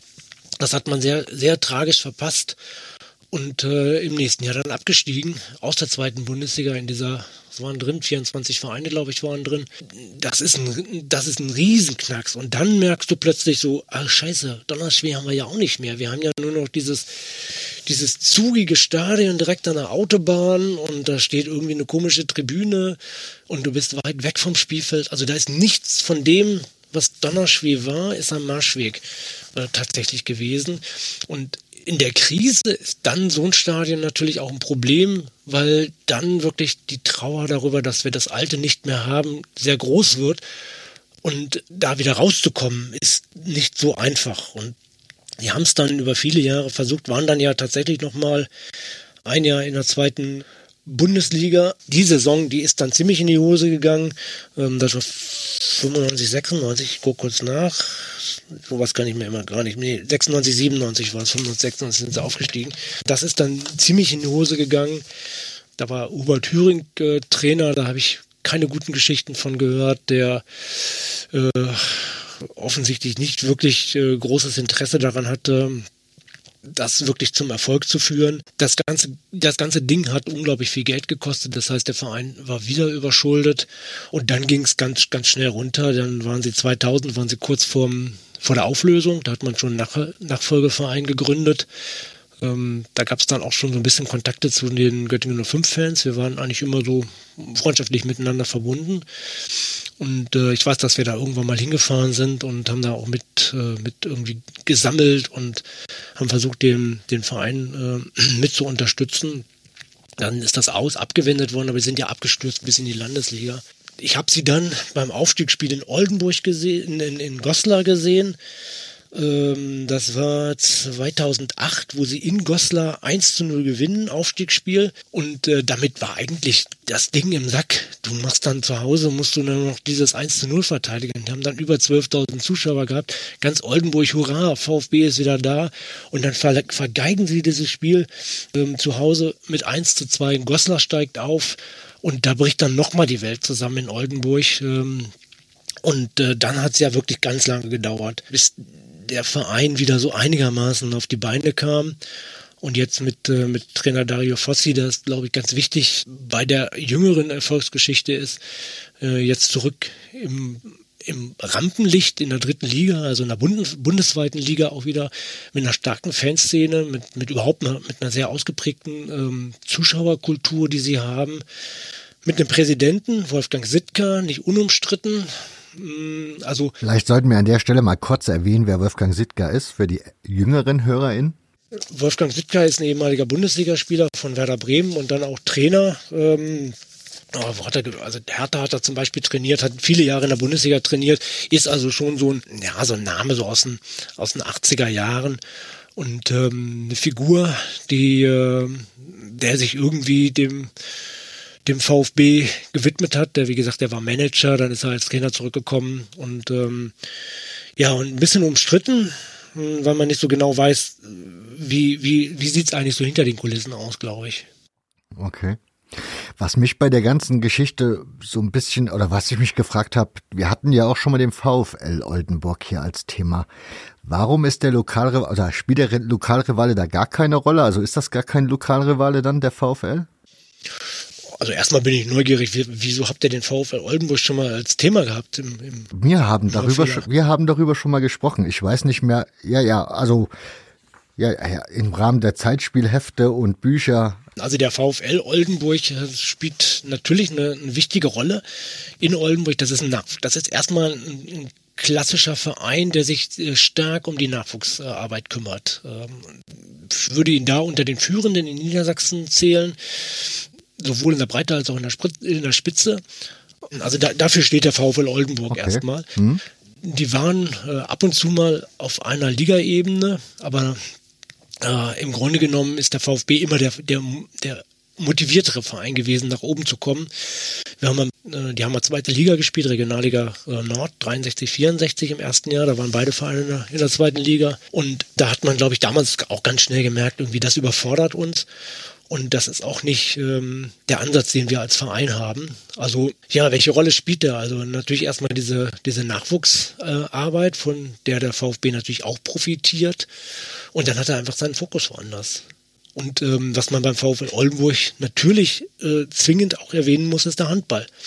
Die Handballdamen des VfL Oldenburg zählen seit gefühlten Jahrzehnten zur bundesdeutschen Spitze. Also, äh, und das ist auch ein, Zuschauergarant. Ähm, also das ist auch ein Stück weit Oldenburger äh, Sportgeschichte. Hm, das war mir gar nicht bewusst, das mit dem Handball, aber ja. Der Norden ist weit weg. so, jetzt gönne ich dir mal drei Minuten Ruhe, denn das Heft oder das Buch, ihr wisst ja, beim Zeitspielmagazin hat alles irgendwie auch was mit Fußball-Zeitgeschichte zu tun. Und so lernt man dann immer ein bisschen mehr als nur irgendeine bloße Vereinshistorie mit irgendwelchen Zahlen. Und daher gebe ich euch jetzt die Möglichkeit, ein Lied zu hören, was auch in diesem Text erwähnt wird. Wenn ich es denn jetzt auf die Schnelle finde, einen Moment.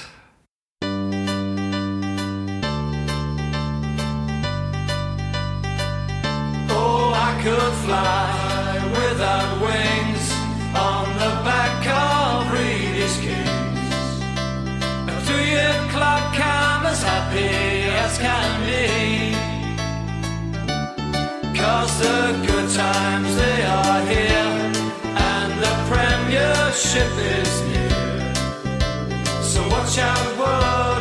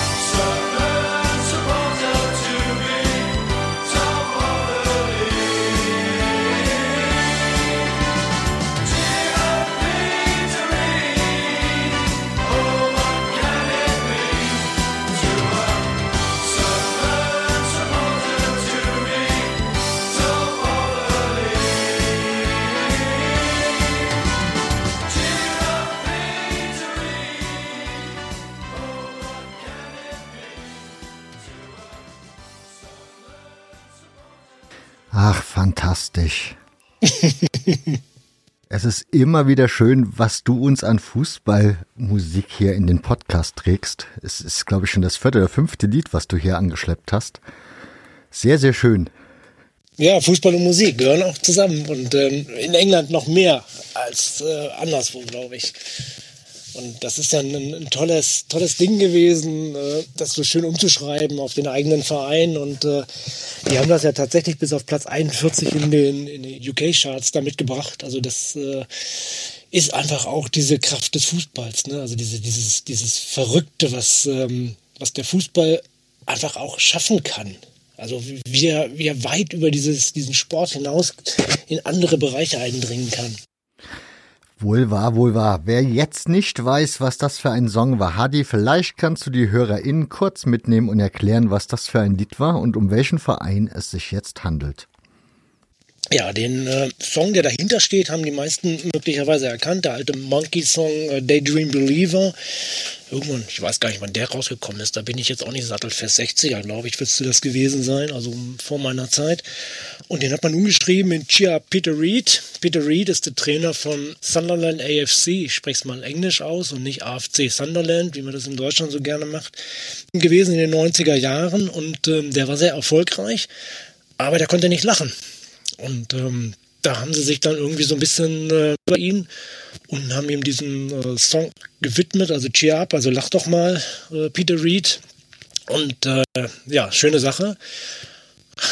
Hat aber leider auch nicht so ganz geklappt, weil ich muss an dieser Stelle natürlich, ähm, ich glaube, es hören ein paar Sunderland-Fans zu. Ich habe es zumindest bei Twitter gelesen, dass sich einige darauf freuen. Ähm, ich muss euch leider an den 11. Mai 1997 erinnern. Ihr wisst jetzt Bescheid, was kommt.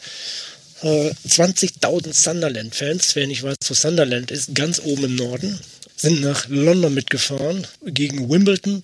Die hatten damals kein eigenes Stadion, mussten im Sellers Park vom ähm, Crystal Palace spielen. Und ja, es ging für beide Mannschaften um alles. Bis zur 85. Minute stand es unentschieden. Dann hat Wimbledon geschossen und Peter Reed hat nicht mehr Cheer Up hingekriegt. Und die Fans auch nicht mehr, weil der Abstieg war besiegelt. Der nächste Abschied, Abstieg. Und äh, da sind wir dann vielleicht auch schon ein bisschen bei der Tragik genau dieses Vereins. Aber da übergebe ich jetzt erstmal wieder an dich. Jetzt wäre meine Frage, weil jeder, also die meisten HörerInnen, ich würde wetten, 99 Prozent aller HörerInnen kennen den Sunderland AFC vor allen Dingen durch die Netflix-Doku. Und, genau. sonst, und sonst wahrscheinlich auch gar nicht so viel mehr zu dem Verein. Aber dies, mit dieser Doku hat der Verein sich, glaube ich, sehr populär gemacht bei den HörerInnen. Ja, das, äh, das, ist, das Witzige ist ja, wenn ich jetzt darüber erzähle, dann habe ich äh, Sunderland genau im, im Zeitraum dieser Doku, also Sunderland Till I Die, äh, 2017, mhm. 18 ist das gelaufen in der Saison. Da waren sie nämlich Gegner der Bristol Rovers. Also das heißt, ich habe sie äh, quasi auf der anderen Seite gesehen, ich weiß noch, dass ich damals rüber wollte zum Spiel in, in Sunderland und dass ich weiß gar nicht mehr, warum ich das nicht gemacht habe. Erstmal waren die Karten knapp, weil Rovers natürlich seit Ewigkeiten nicht mehr da gespielt hat. Und im neuen Stadion schon gar nicht, wenn dann im alten Brokers Park. Auf jeden Fall bin ich nicht hingefahren, habe es dann am äh, Stream gesehen und äh, wir haben relativ gut ausgesehen, aber dann doch äh, verloren, weil Sunderland natürlich eine, eine irre Mannschaft war für die dritte Liga damals mit den finanziellen Voraussetzungen und ähm, einfach auch mit diesem Publikum, was dahinter steht. Und ja, in der Saison ist halt diese Netflix-Serie entstanden, wo man äh, versucht hat, den Alltag eines gestürzten Giganten in der dritten Liga so ein bisschen nachzuvollziehen. Das heißt, du hast sie selbst gesehen? Nee, ich habe sie nicht gesehen. Aber ich habe viel davon gehört. Ich habe viel gehört, dass sie sehr gut ist. Also das, das, aber dieses, dieses Wehmütige vielleicht auch mm. sieht. Und was ja jetzt, wenn ich jetzt mal aus meiner eigenen Perspektive äh, gucke, dann hat das ja auch wieder verschiedene äh, Facetten. Weil für uns äh, Bristol Rovers Fans ähm, war Sunderland natürlich ein, ein, irrer Gegner. Da war nichts mit Wehmut, sondern da war er geil. Wir sind angekommen. Wir haben wieder solche Vereine als Gegner und äh, wir haben da hochgeguckt, wie, wie groß die sind. Und ähm, wir haben auch in der Saison alle die Daumen gedrückt, dass die wieder verschwinden aus der Liga, also nach oben äh, aufsteigen. ähm, weil natürlich klar war, die, äh, die belegen den Aufstiegsplatz. So, naja, so klar war es dann doch nicht. Die haben ja doch ein paar Jahre gebraucht, bis sie wieder rausgekommen sind. Das stimmt wohl. Diese Doku lebt ja vor allen Dingen dadurch, dass sie so dieses, diese abgefuckte, diese sterbende Stadt so zeigt in Bildern. Und dann siehst du immer dieses Hochglanzstadion und dieses Publikum, das irgendwie so gefühlt gar nicht da reinpasst in dieses Stadion, weil das passt halt eher zu dem Bild dieser Stadt, was da gezeichnet wird. Vielleicht fangen wir ganz vorne an. Du hast jetzt schon gesagt, großer Club. Wie gesagt, ich vermute, die meisten kennen diesen Verein wirklich nur von der Netflix-Story. Vielleicht kannst du da kurz mal ausholen, was Sunderland AFC eigentlich ist. Das war mir vorher vor dem Lesen deines Textes übrigens auch nicht bewusst. Ne? Also ich kannte das auch nur von der Doku. Ich könnte ja mal sagen, Sunderland AFC ist so ein bisschen eine Spielvereinigung Erkenschwick von Nordostengland. Ah, Ostengland. Aber titeltechnisch nicht. Nein, titeltechnisch nicht. Da sind sie ein bisschen erfolgreicher gewesen. Naja, Sunderland ganz oben im Norden, Newcastle, liegt da auch um die Ecke. Darf man, glaube ich, im Zusammenhang mit Sunderland nie unbedingt erwähnen. Und dann gibt es auch noch einen anderen Ort, Middlesbrough, sollte man auch nicht unbedingt nennen. Also das sind die drei äh, Mannschaften, die da oben die, äh, die Fußballgeschichte geschrieben haben. Und das ist natürlich auch eine, eine super Industrieregion. Äh, Werften, ähm, Minen, also da, da ist auch schwer gearbeitet worden. Viele, viele Jahrzehnte.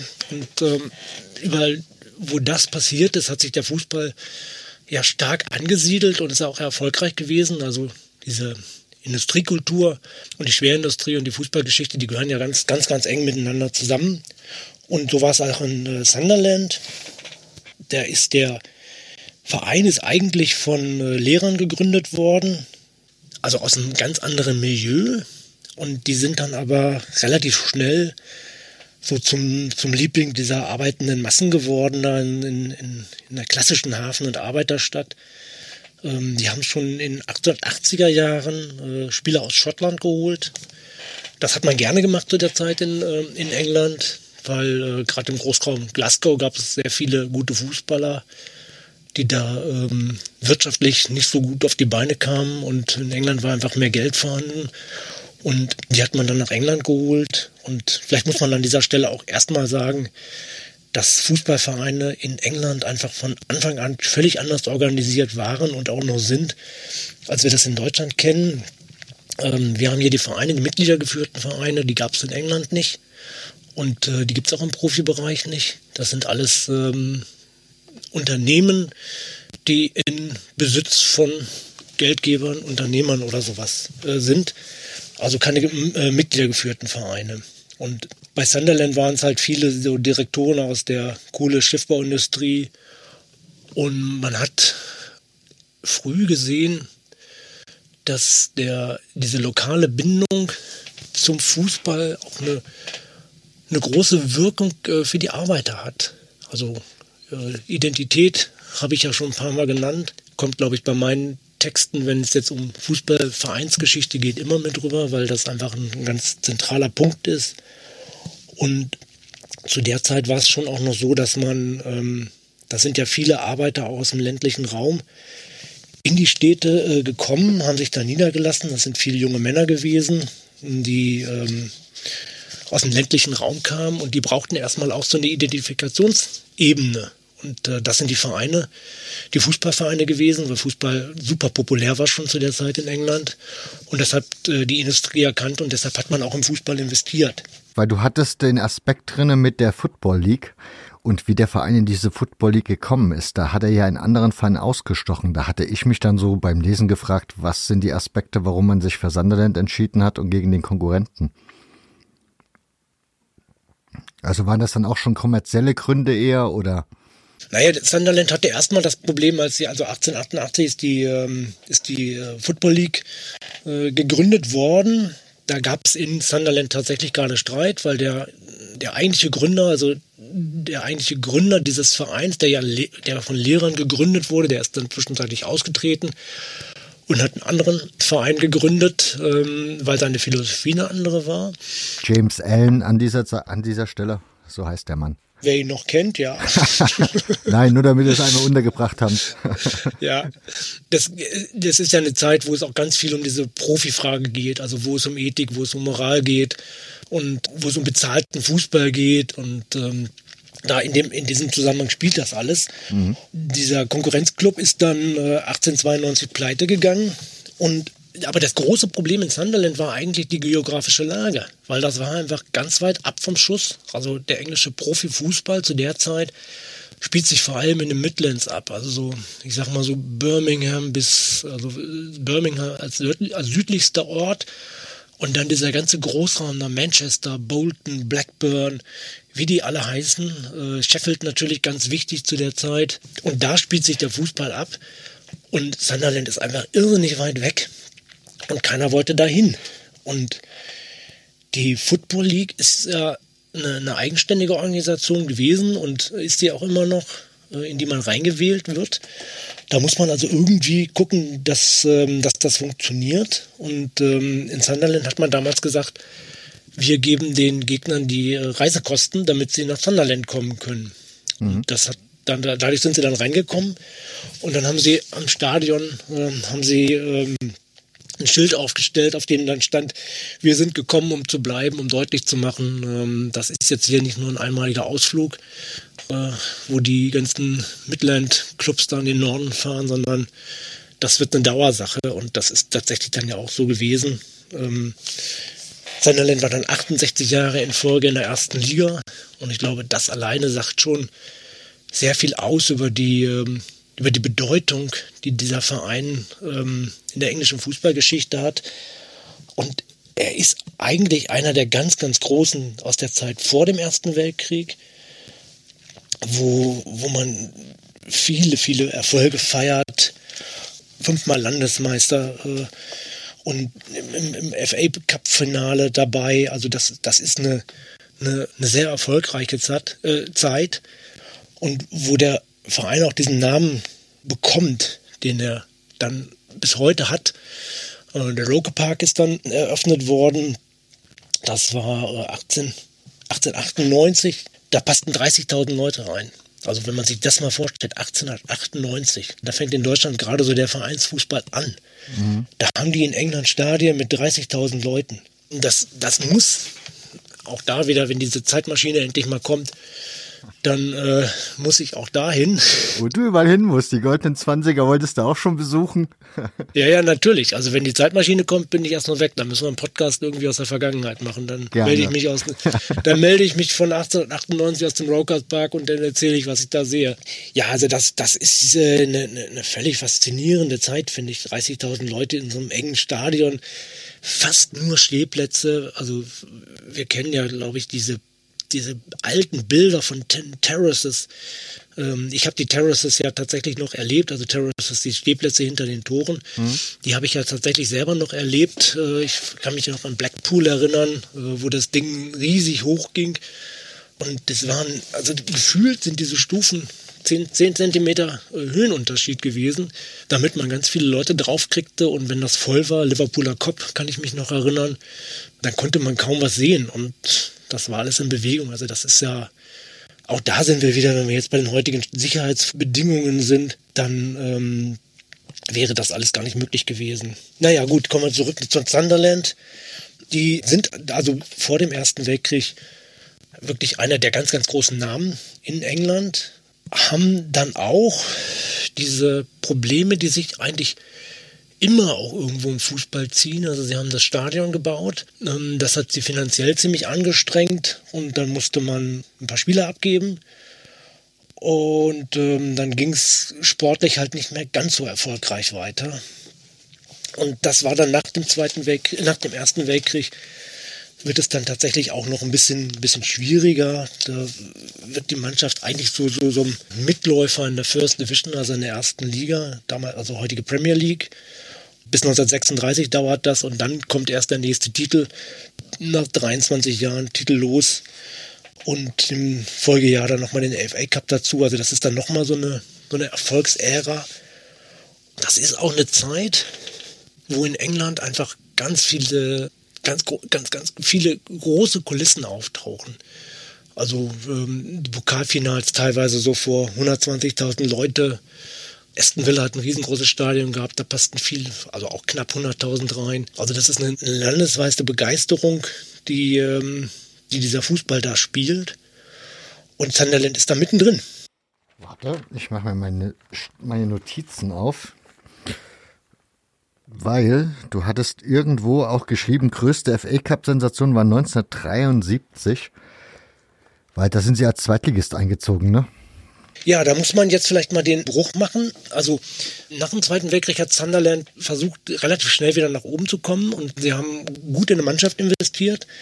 Da haben dann die, die gegnerischen Fans haben dann darüber gespottet, Bank of England, weil sie ganz viele Rekordablösesummen bezahlt haben, um, um gute Spieler zu bekommen. Und dann ist Flutlicht installiert worden im Rokers Park als äh, relativ früh, 1952 schon. Und das heißt, man hat sehr hohe Ausgaben gehabt, aber es ist einfach nichts bei rausgesprungen. Und 1958 geht es dann das erste Mal in die zweite Liga nach 68 Jahren. Und das ist so ein, ein großer Einschnitt, weil damit pendelt der Verein eigentlich äh, zwischen erster und zweiter Liga und die Erfolge werden weniger. Und es taucht diese, diese Wehmut auf, also diese, das zeichnet ja solche Vereine auch häufig aus, dass man ähm, sich an die alten Erfolge erinnert und äh, dass man aus, dass man weiter hingeht und äh, dass sich dann auch diese Atmosphäre vielleicht so ein bisschen so verändert, dass ähm, dass daraus dieses Stutzburg-Ding wird. Also wir sind hier noch eine große Nummer, auch wenn wir nur noch irgendwie in der First Division jetzt auf Platz 13 einlaufen. Wir sind immer noch so Great Sunderland. Und das ist ja auch so eine so ein so, so, so ein Basisding für, für das, wie, wie Mythen entstehen und wie Fußballlegenden und auch legendäre Vereine entstehen, dass man einfach in diesen Krisenzeiten eine andere Form von Zusammenhalt hat und sich nicht abwendet und das alles aufgibt, sondern fast noch härter dahinter steht. Und dafür steht Sunderland sicherlich auch ganz, ganz stark, ähm, dass einfach das Publikum, die Stadt, die Industrie auch, die natürlich auch nach dem Zweiten Weltkrieg dann langsam Zenit überschritten hat und auch die, die wirtschaftlichen Verhältnisse schwieriger werden dort oben im Norden, dahinter steht. Und dann das angesprochene Pokalendspiel von 1973, da kommt Sunderland als Zweitligist nach Wembley und steht äh, Leeds United gegenüber. Und Leeds United ist damals auf dem absoluten Höhepunkt. Das ist äh, eine Mannschaft, die, die schwer zu schlagen ist. Ähm, die absoluter Favorit ist. Sunderland hat ein Team, da ist äh, der Trainer Bob, äh, Bob Stokoe, kommt ausgerechnet aus Newcastle, hat es aber geschafft, den Verein wieder so ein bisschen zum Leben zu erwecken. Und das hat er vor allem geschafft, indem er äh, auf eigene Spieler gesetzt hat. Also die Mannschaft besteht überwiegend aus, ähm, aus Akteuren, die 1969 den äh, Jugendpokal gewonnen hat. Und mit denen schlägt er tatsächlich ähm, Leeds United durch einen Treffer von Ian Porterfield mit 1 zu 0. Und das ist eigentlich eine, eine der größten Sensationen in der Geschichte des FA Cups. Und das ist natürlich für, für die Stadt, für den Verein, für die Fans ist das ähm, weil ähm, jetzt ist man wieder da. Aber es geht halt auch tragisch weiter. Sie sind dann zurückgekommen in die erste Liga, auch in die First Division, drei Jahre später haben dann einen relativ schlechten Start gehabt, viele Verletzte und sind gleich wieder abgestiegen. Und Stockholm geht dann auch und ja, dann kommen die 80er Jahre und die werden dann ja so doch relativ tragisch, wo deutlich wird, jetzt ist der Zug so ein bisschen abgefahren. Und die 80er Jahre sind in England ja in mehrerlei Hinsicht auch ähm, Genau, da, genau, da würde ich dich gerne kurz unterbrechen, weil das würde mich genau interessieren. Weil, wann ist so in dem, im Norden Englands das alles so zusammengebrochen, diese Industrialisierung? Wann hat Maggie Thatcher da die großen Streiks, die sie da ausgerufen hat und wo die Menschen ja auch wirklich hart dagegen gehalten haben, aber am Ende keine Chance hatten? Gegen die eiserne Lady, wie man sie ja nannte. Wann ist das, wann hat das stattgefunden? Das ist genau, das ist genau in diesem Zeitraum, äh, wo das stattfindet. Also wo, wo es in den 70er Jahren geht das los, wo, wo die, die, die Industrieveränderung, also ich, hatte ich ja eben auch schon gesagt, dass die, die große Werftenindustrie und so, dass das alles weniger wird mhm. und, und die Gewerkschaften aber noch eine relativ starke Macht haben. England aber eigentlich auch so ein, so ein klein bisschen in so einer Starre noch drin steckt, wie, wie entwickeln wir das jetzt? Äh, wie, wie, wie kommen wir da raus? Und England ist ja auch ein sehr traditionsbehaftetes Land und die Arbeiterkultur hat einfach eine herausragende Rolle gespielt ähm, seit 18, seit den 1850er, 60er Jahren. Und, und das kommt jetzt alles so ein bisschen in Bewegung und die, es gibt ja eine Verschiebung dann einfach auch von dem wirtschaftlichen Zentrum, das ist aber schon, schon wirklich auch vorher schon passiert, ähm, runter nach London. Und diese, diese, diese Regionen wie, wie Sunderland äh, und Newcastle da oben, die werden so ein bisschen zum zum, zum, zum Verliererland. Also weil da auch nichts Neues hinkommt und auch keine Perspektiven ähm, da sind. Und da spielt der Fußball dann immer wieder auch eine große Rolle bei dieser Identifikationsgeschichte, ähm, weil das ist oft so das, was noch geblieben ist und das, woran man sich festhält.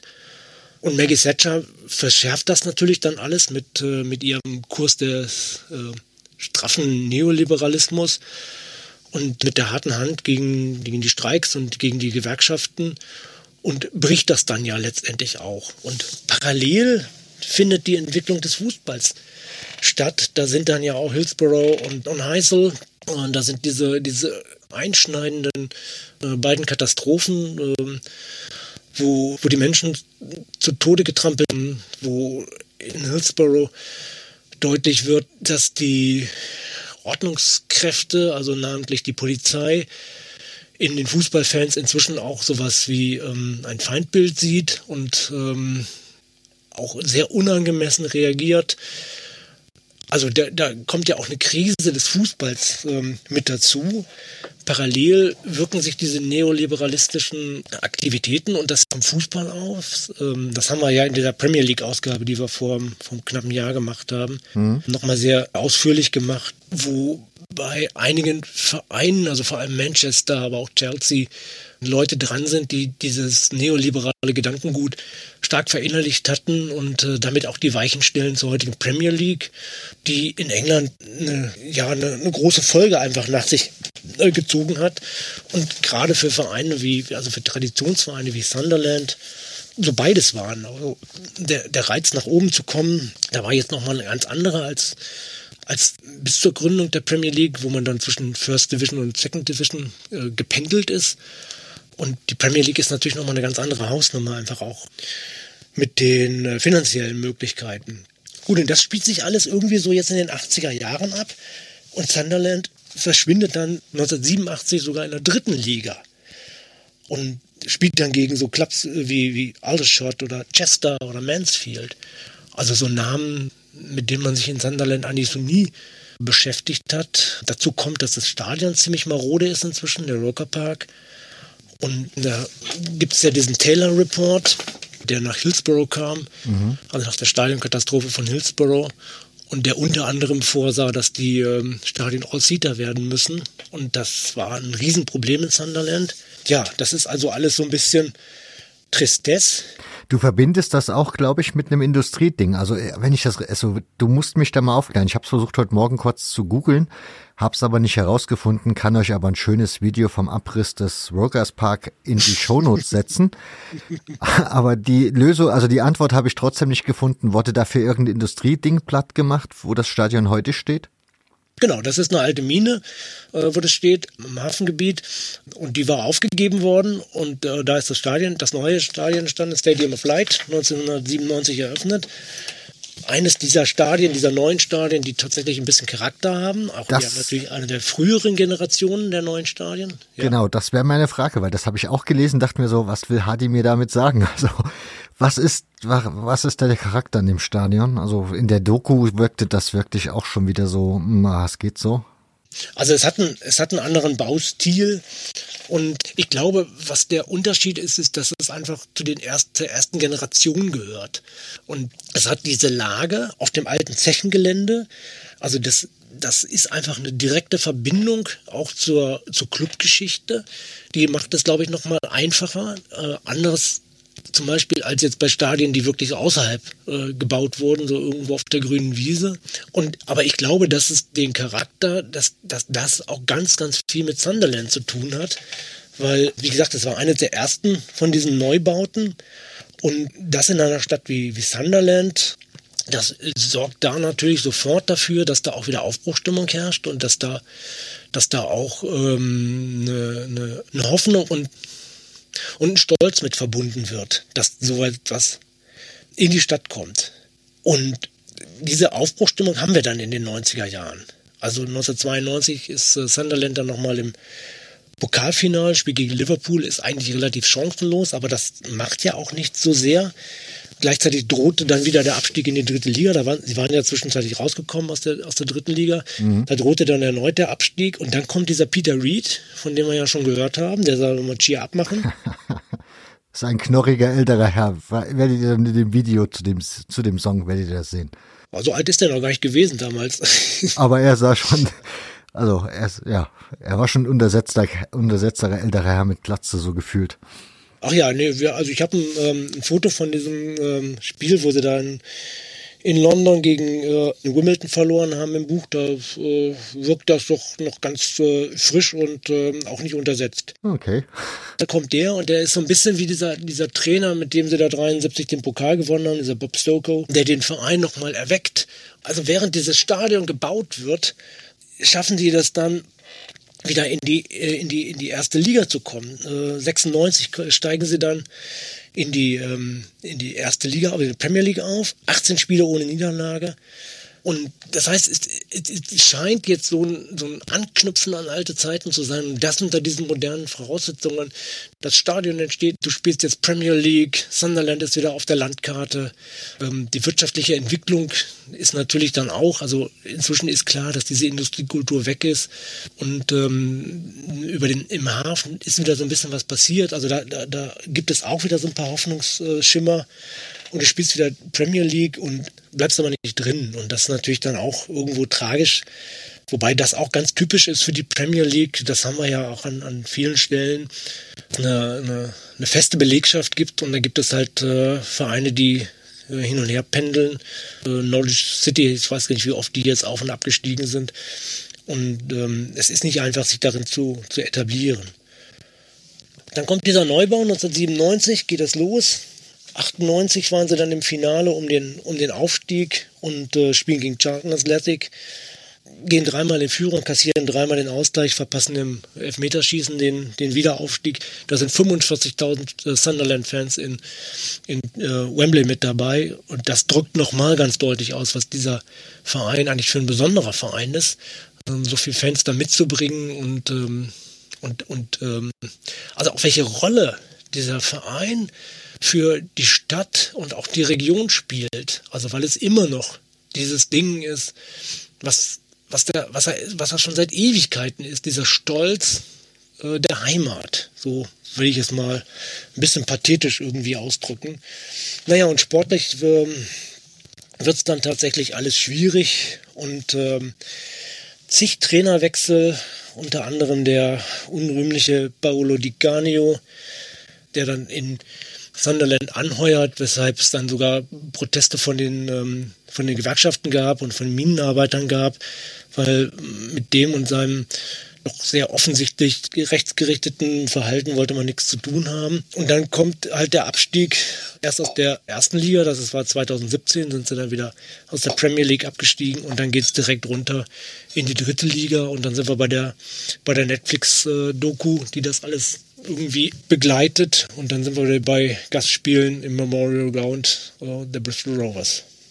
Jetzt habe ich die, die, Kurve gekriegt, ne?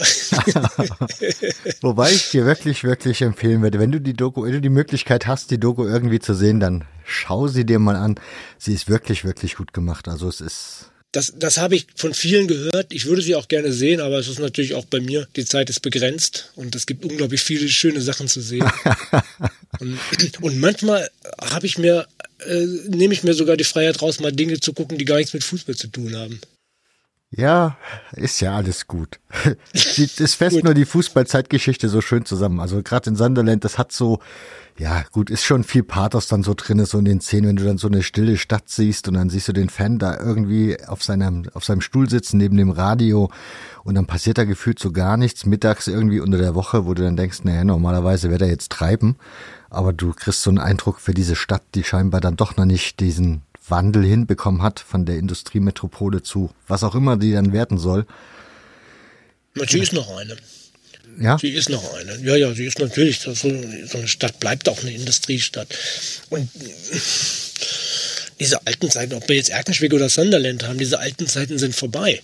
Die sind, die sind einfach auch nur zu einer bestimmten Zeit ähm, da gewesen. Also wenn ich jetzt nochmal kurz zu Erkenschwick zurückkomme, dann ist einfach diese diese Kohletradition relativ rasch vorbeigegangen ist. Und jetzt, wenn wir jetzt mal in die Gegenwart kommen, dann haben wir ja auch ein Problem mit der Kohle dann ähm, das, das schließt sich ja auch ein Kreis. Also insofern ist es ja auch ganz gut, dass wir irgendwie davon weggekommen sind, mal ganz abgesehen davon, dass die, die Flöze alle ausgebeutet sind da unten. Also ich glaube, das ist einfach auch der Wechsel der Zeit, der ganz normal ist und der Fußball steckt da mittendrin.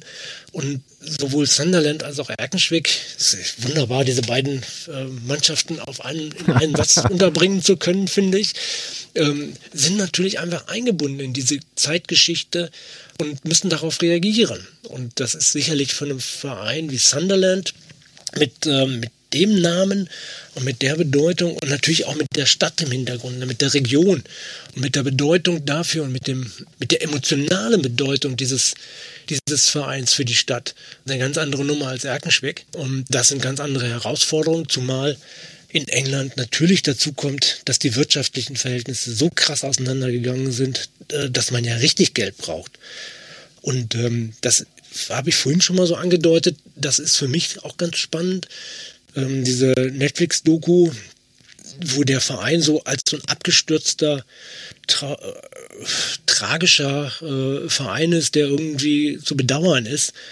Und hm, Geht wir so. sind also ich finde, diese Doku zeigt halt irgendwie, ich finde, das zeigt halt voll die Diskrepanz in dieser Stadt. Du hast dieses moderne Stadion da stehen, dann siehst du diese Clubangestellten auf der Geschäftsstelle sitzen gefühlt noch fünf Leute, wo du dir denkst, du bist in der dritten Liga. Kein Mensch hat fünf, fünf Leute auf der Geschäftsstelle vollamtlich arbeiten.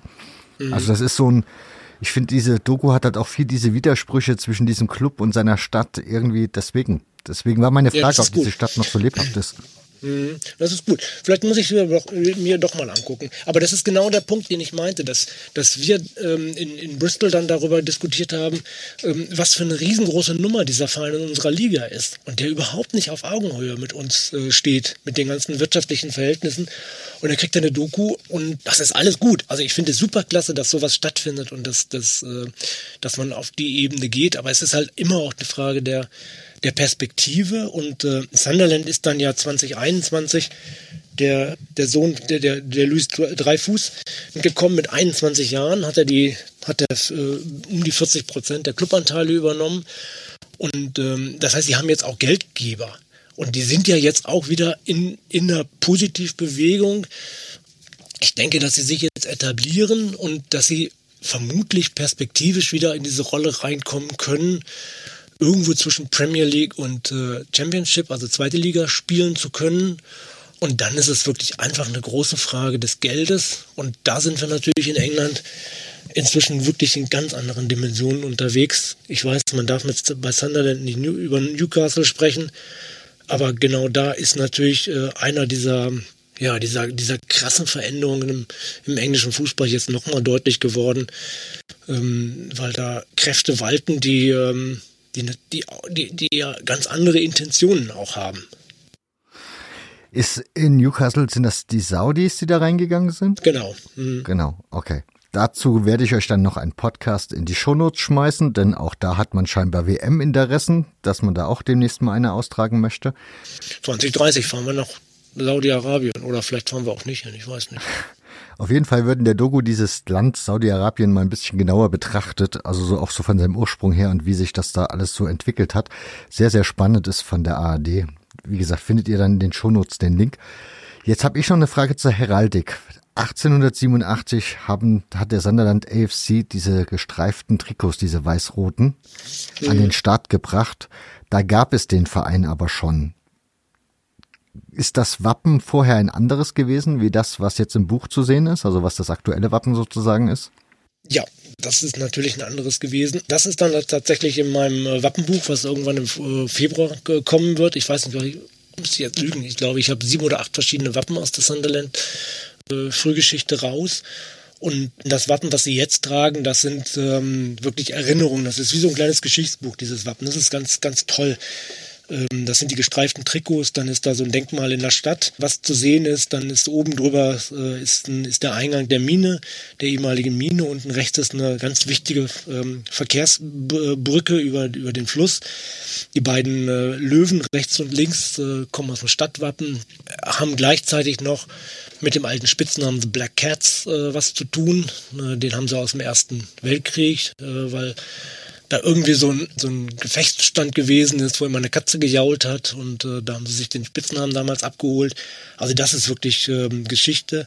Aber die erzähle ich dann im Wappenbuch. Und da können wir dann ja, wenn das da ist, auch nochmal drüber sprechen. Und ich, liebe Hörerin, kann euch jetzt verraten, ich habe die letzten Tage da gesessen, habe überlegt, bestelle ich mir das Wappenbuch vor, bestelle ich mir es jetzt vor oder doch nicht, noch nicht, vielleicht, na, mal Weihnachten, mal gucken, vielleicht und ich habe beschlossen, ich werde mir das jetzt vorbestellen. Also könnt ihr mir gleich tun, denn irgendwie hat mich Hardy mit seiner Heraldik so langsam echt gefangen. Weil das treibt er ja jetzt schon die ganzen Bücher durch und ich habe festgestellt, das ist ein sehr, sehr spannendes Thema, mit dem man sich sehr, sehr intensiv beschäftigen kann und was viele Geschichten zu transportieren weiß. So, Unbedingt, ja. So, Hardy. Sehr lohnenswert. Ja, genau. Aber wir wollen jetzt nicht das Wappenbuch empfehlen. Das könnt ihr natürlich selbstverständlich vorbestellen. Den Link werde ich euch trotzdem in die Shownotes packen, weil so viel Arbeit soll gefälligst sich auch rentieren und lohnen und nicht umsonst gewesen sein. Daher den Link in den Shownotes. Wir wollen aber über dieses Buch nochmal kurz sprechen. Wir sind ja soweit mit den Vereinen durch. Vielleicht für Menschen, die jetzt echt noch nie dieses Band in der Hand hatten. Wir reden jetzt vom Band 3 der Fußballvereine des Legendenbuchs. Vielleicht kannst du noch mal ganz kurz zusammenfassen, worum es in diesem Buch genau geht, was dir da so am Herzen liegt, dass du das tust. Na, ich kann das ja erstmal ganz konkret für die Reihe sagen. Also in der Reihe stellen wir halt immer so um die 30 Vereine vor und beschreiben mehr oder weniger lang die Geschichte. Wenn es jetzt so ein Verein wie der VfB Oldenburg ist oder Sunderland, dann nehmen wir meistens die gesamte Geschichte, weil überall so ein bisschen was zu erzählen ist. Ähm, und jetzt zum Beispiel Oldenburg zum Beispiel ist die Frühgeschichte nicht so ganz spannend. Dann ähm, fassen wir sie ein bisschen kürzer. Und also wir gehen schon auf die Sachen ein, die dann wichtig waren und handeln da eigentlich immer nach der Prämisse, ähm, wir berichten über die sportlichen ähm, Verläufe, also Erfolge, Misserfolge. Aber wir beleuchten auch vor allem, warum es dazu gekommen ist. Also wer sind die Protagonisten, ähm, wie, ist das, wie hat das stattgefunden, wie hat, äh, wie hat das Publikum reagiert.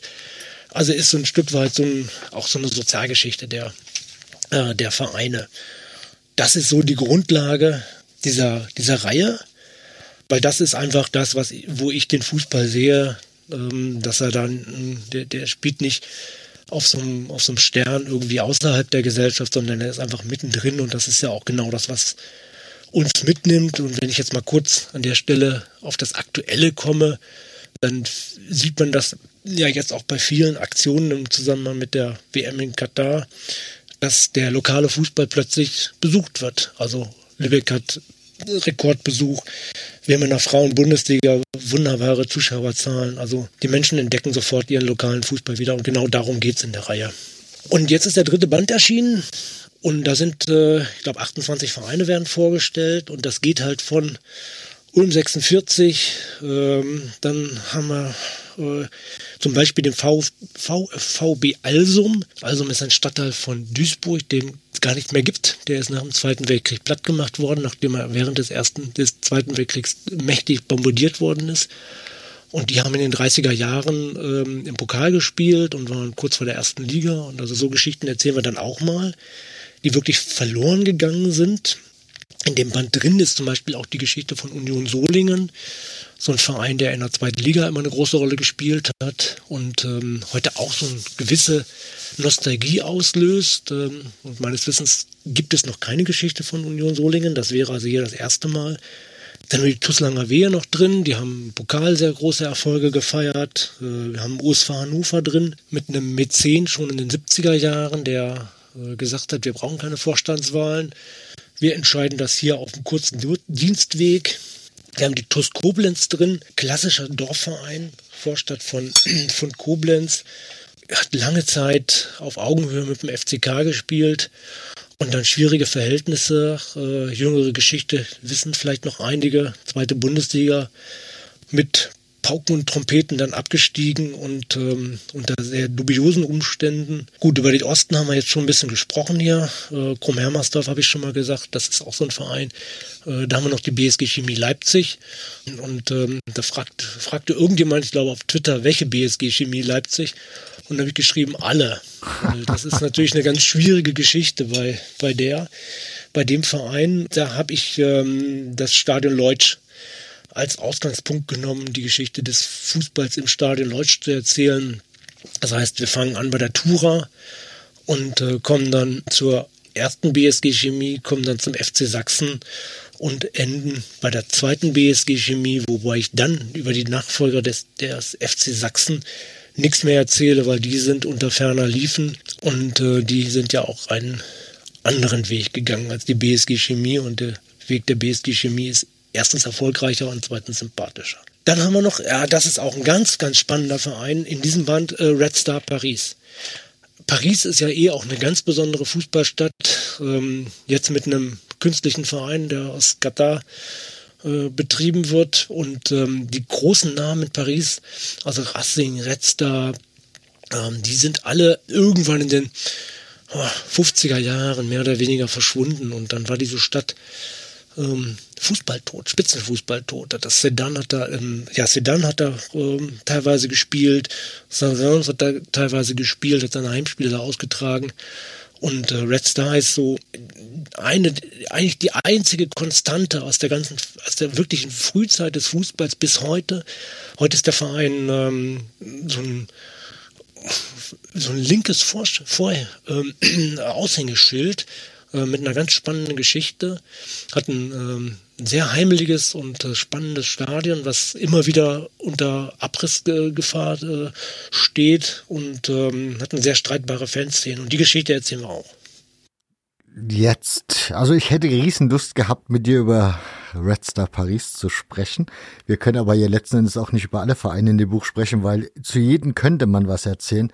Einen habe ich noch rausgesucht, zu dem habe ich, das habe ich dir im Vorfeld nicht verraten weil da habe ich keine Sorge, dass du das nicht auf dem Schirm hast. Das ist der FC Krone.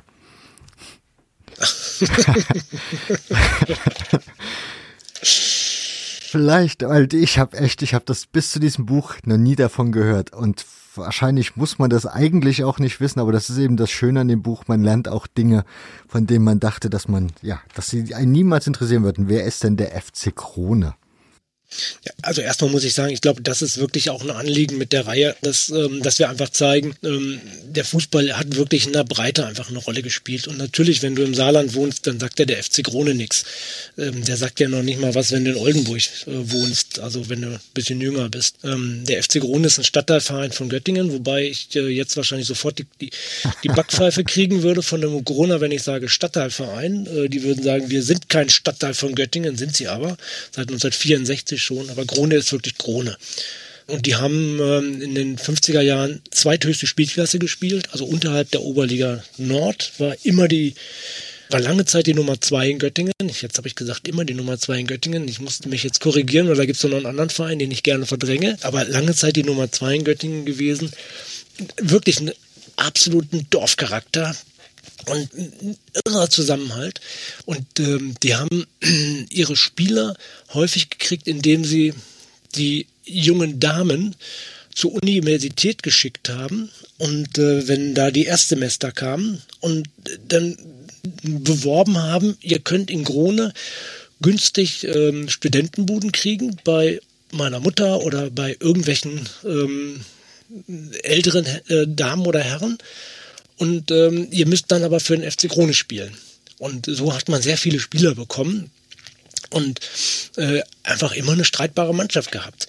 Und als ich dann ähm, in den 70er Jahren, Mitte der 70er Jahre, äh, da war ich dann bei 05 Jahr unterwegs und äh, die spielten meistens Samstag und Krone spielte oft sonntags und da bin ich ganz oft hingegangen. Da waren oft noch äh, 2.000, 3.000 Zuschauer, das war dann fünfte Liga, was die gespielt haben. Äh, die waren irgendwann mal kurz davor, wieder in die dritte Liga aufzusteigen. Da haben sie ganz tragisch verloren. Bremer Förde, glaube ich, war das, wenn ich mich recht erinnere. Und äh, mir ist das Ding damals sehr ans Herz gewachsen, weil das wirklich was, was sehr Eigenes war und auch einfach immer noch ist.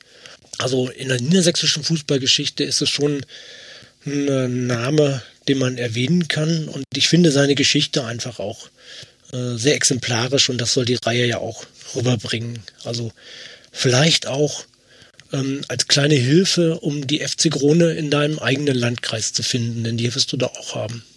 Da muss ich wirklich auf die Suche gehen. Spontan fällt mir da keine ein. Naja, einfach meine Tabellen gucken von früher. Und, äh, und dann hast du schon mal ein paar Anregungen und äh, dann mal losfahren und mal zum Spiel fahren und gucken, sag mal hier, ihr wart mal damals in der Verbandsliga, wie war denn das möglich? Und dann kriegt man es raus. Also ich habe jetzt zum Beispiel, kann ich kurz mal, ganz anderes Thema, ähm, ich war am äh, Samstag ähm, auf einer Party und da, da habe ich ähm, eine der ersten Frauenfußballerinnen aus dem Landkreis Göttingen kennengelernt. Und mit der mache ich jetzt ein Interview. Die in einem Dorf wohnt mit 500 Einwohnern und die mir erzählt hat aus den 70er Jahren, äh, wie, wie sie angefangen haben, Frauenfußball zu spielen auf dem Dorf. 500 Einwohner. Super spannend. Bin sehr, sehr neugierig, was dabei rauskommt. Das sind wir auch. Wo kann man das dann lesen? Im Zeitspielmagazin? Das, ich werde sicherlich was fürs Zeitspiel machen dann, ja. So, jetzt für euch noch kurz mal der Hinweis. Also wie gesagt, wir haben jetzt schon ein bisschen über das Buch gesprochen. Ihr kriegt in jeder Region, in der ihr zu Hause seid, könnt ihr Vereine finden, über die ihr wahrscheinlich nichts wisst. Oder mal in der Frage an den Süden, wer kennt den ersten FC Eislingen? Oder in den Westen, wer kann was mit Minden 05 anfangen? Oder in den Norden, da hätten wir noch Schleswig, Schleswig 06. Übrigens auch ein sehr, sehr spannender Text, kann ich nur sehr empfehlen. Dann hätten wir im Südwesten, gut, den FC Ensdorf, da haben wir am Anfang drüber gesprochen. Hassia Bing könnten wir aber auch ins Rennen schmeißen. Kennt, glaube ich, auch nicht so viele. Und im Nordosten hat Hardy vor uns schon erwähnt, die BSG Robot Zittau und im Ausland noch Red Star Paris. Also ihr kriegt in jeder Region noch irgendwie was Besonderes geboten. Dazu gibt's noch viele, viele weitere Texte. Ich kann euch dieses Buch nur wärmstens empfehlen, denn mir ging es schon wieder so beim Lesen. Bei jedem Text habe ich dann doch wieder in der Google-Suchmaschine gesessen und herauszufinden, was ist da los, weil bei Red Star Paris zum Beispiel wird ein Verein erwähnt, der dann eigentlich so als das Gegenbild von Red Star in der Gründungsphase gilt und habe dann nach diesem Verein logischerweise wieder geforscht. Also insofern ich kann es euch nur sehr, sehr empfehlen. Ihr werdet nur klüger beim Lesen. Den Link findet ihr in den Shownotes. So, Hadi, jetzt haben wir zwei Stunden 13. Frage, haben wir noch irgendwas vergessen? Gibt es einen Verein, über den du gerne unbedingt noch sprechen möchtest? Ähm, ich könnte über alle Vereine sprechen. Das ist mir klar. FC Eislingen. Mm, also, wen, wen ich ähm, ja noch erwähnt habe, eben schon, ähm, das ist Union Solingen weil da, das fand ich persönlich äh, auch eine spannende Geschichte, weil ich selber, ich habe die natürlich mitbekommen, äh, als sie in der zweiten Liga waren, also das ist meine aktive Zeit gewesen, aber ich wusste selber nicht allzu viel. Also da habe ich selber viel gelernt. Ich lerne ja bei diesen Büchern auch immer ähm, ganz viel dazu und ähm, das ist, das wird ein bisschen deutlich, wie das kam, dass sie hochkamen und dass sie dann abstürzten. Und da ist es auch ganz witzig, dass ich das Buch dann irgendwann bei Facebook äh, gepostet habe und da geschrieben habe, da ist ein Text zu Union Solingen drin. Und da äh, habe ich den ersten FC Solingen äh, markiert und die haben sofort zurückgeschrieben, dass sie mit diesem Verein nichts zu tun haben wollen. Äh, was ich hiermit dann auch nochmal öffentlich mache. Der erste FC Solingen behauptet, er hat mit der Geschichte der SG Union Solingen nichts zu tun. Das ist bitte die offizielle Geschichtsschreibung, die stimmt leider nicht so ganz. Aber nun gut, das ist ein anderes Thema. Ähm, und wen ich auch noch spannend finde, ist Blau-Weiß-Born-Reihe. Ah, das kennt jetzt keiner, ne? Oder? Nein, Schade, dass nicht. man jetzt nicht sehen kann, ob sich jemand meldet, ob jemand Pornreihe kennt. Ja, das erzähle ich. Äh, das ist tatsächlich eine Geschichte. Äh, wenn ihr das Buch erwerbt, äh, worüber ich mich sehr freuen würde, dann fangt mal mit der Geschichte vom Blau-Weiß-Born-Reihe an. Das ist so ein echter Klassiker. Zu Thema Union Soling kann ich sagen, auch ich habe diesen Verein angefragt, ob sie nicht jemanden kennen, der sich mit der Fußballgeschichte ihres Vereins auskennt. Meine Antwort, die ich bekommen habe, war ähnlich wie die, die Hadi zu hören bekommen hat. Insofern, ja, ist schade, was im Solinger Fußball scheinbar gerade stattfindet, aber vielleicht ändert sich das ja auch wieder. Ich habe zu Solingen äh, leider eine sehr, sehr traurige und tragische Geschichte. Ähm, ich habe Kontakt bekommen zu jemandem, der diese Zeit damals äh, intensiv als Fan begleitet hat. Der hat mir sehr geholfen und hat mir sehr viele Lücken gefüllt und hat meine, meinen Text ge geprüft. Und ähm, im Laufe unserer Zusammenarbeit stellte sich dann raus, dass er Krebs hat und ähm, operiert wurde und dann nochmal operiert wurde. Und jetzt habe ich so seit vier Wochen nichts mehr von ihm gehört. Und ich befürchte das Schlimmste. Und das ist, macht mich da sehr traurig, weil das war ein sehr herzlicher Kontakt und ein sehr schöner Kontakt. Und äh, ja, das gehört dann leider auch mit zum Leben. Wohl wahr, wohl wahr. So, Hardy, wir haben die letzte Aufnahme des Jahres meines Wissens. Und ich möchte mich ganz, ganz herzlich bei dir bedanken dafür, dass wir so wie drückt man es aus, dass wir so entspannt miteinander in Kontakt pflegen, dass das immer so kurzfristig und völlig entspannt funktioniert, ohne langes Hin und Her, sondern wir mit kurzen Messages sozusagen jeweils die neue Folge festtüten können. Ganz, ganz herzlichen Dank für dieses Jahr Zusammenarbeit mit dem Zeitspielmagazin. Es war wieder sehr, sehr, sehr, sehr lehrreich für mich und sehr, sehr schön und unterhaltend. Ganz lieben Dank. Ja, Herzlichen Dank. Ich vermute mal, das liegt daran, dass es mit dir einfach Spaß macht. Das hoffe ich und freue mich dann auch schon auf 2023 und ich habe es ja in der letzten Folge schon angekündigt zum Thema Bundesliga-Einführung und auch heute waren wieder viele Punkte dabei, wo ich so dachte, hm, es gibt Gründe, warum ich die Bundesliga-Einführung eher negativ betrachte. Ich freue mich schon auf unsere nächste Folge. Na ja, da diskutieren wir dann mal drüber dann, ne? Ganz genau. Zeitpunkt. Vielleicht können wir dann ja auch mal über die äh, Super, Super League äh, diskutieren. Das können wir gerne. Ich wurde ja mal wieder promoted. Ähm, ich bin, ich finde es gut, wenn wir die jetzt mal kriegen würden. Genau. Aber das können wir dann tatsächlich bei dem an der Stelle mal durchdiskutieren. Genau, da komme ich gleich off-air nochmal auf dich zu. Wir bedanken uns ganz, ganz herzlich bei euch für eure Aufmerksamkeit. Wie gesagt, kauft euch dieses Buch, verschenkt, das ist Weihnachten steht ja vor der Tür, ist auch ein wunderschönes Weihnachtsgeschenk an sich selbst oder eben an andere, die mit dem Fußball was zu tun haben oder vielleicht auch mit einem Verein Sympathien haben, der heute nicht mehr in den ganz großen Fußball zu Hause ist. Von daher den Link findet ihr in den Shownotes. So, und jetzt wünsche ich euch noch eine gute Zeit. Wir hören uns dann in der Woche wieder. Bis dahin, macht's gut. Ciao. Tschüss.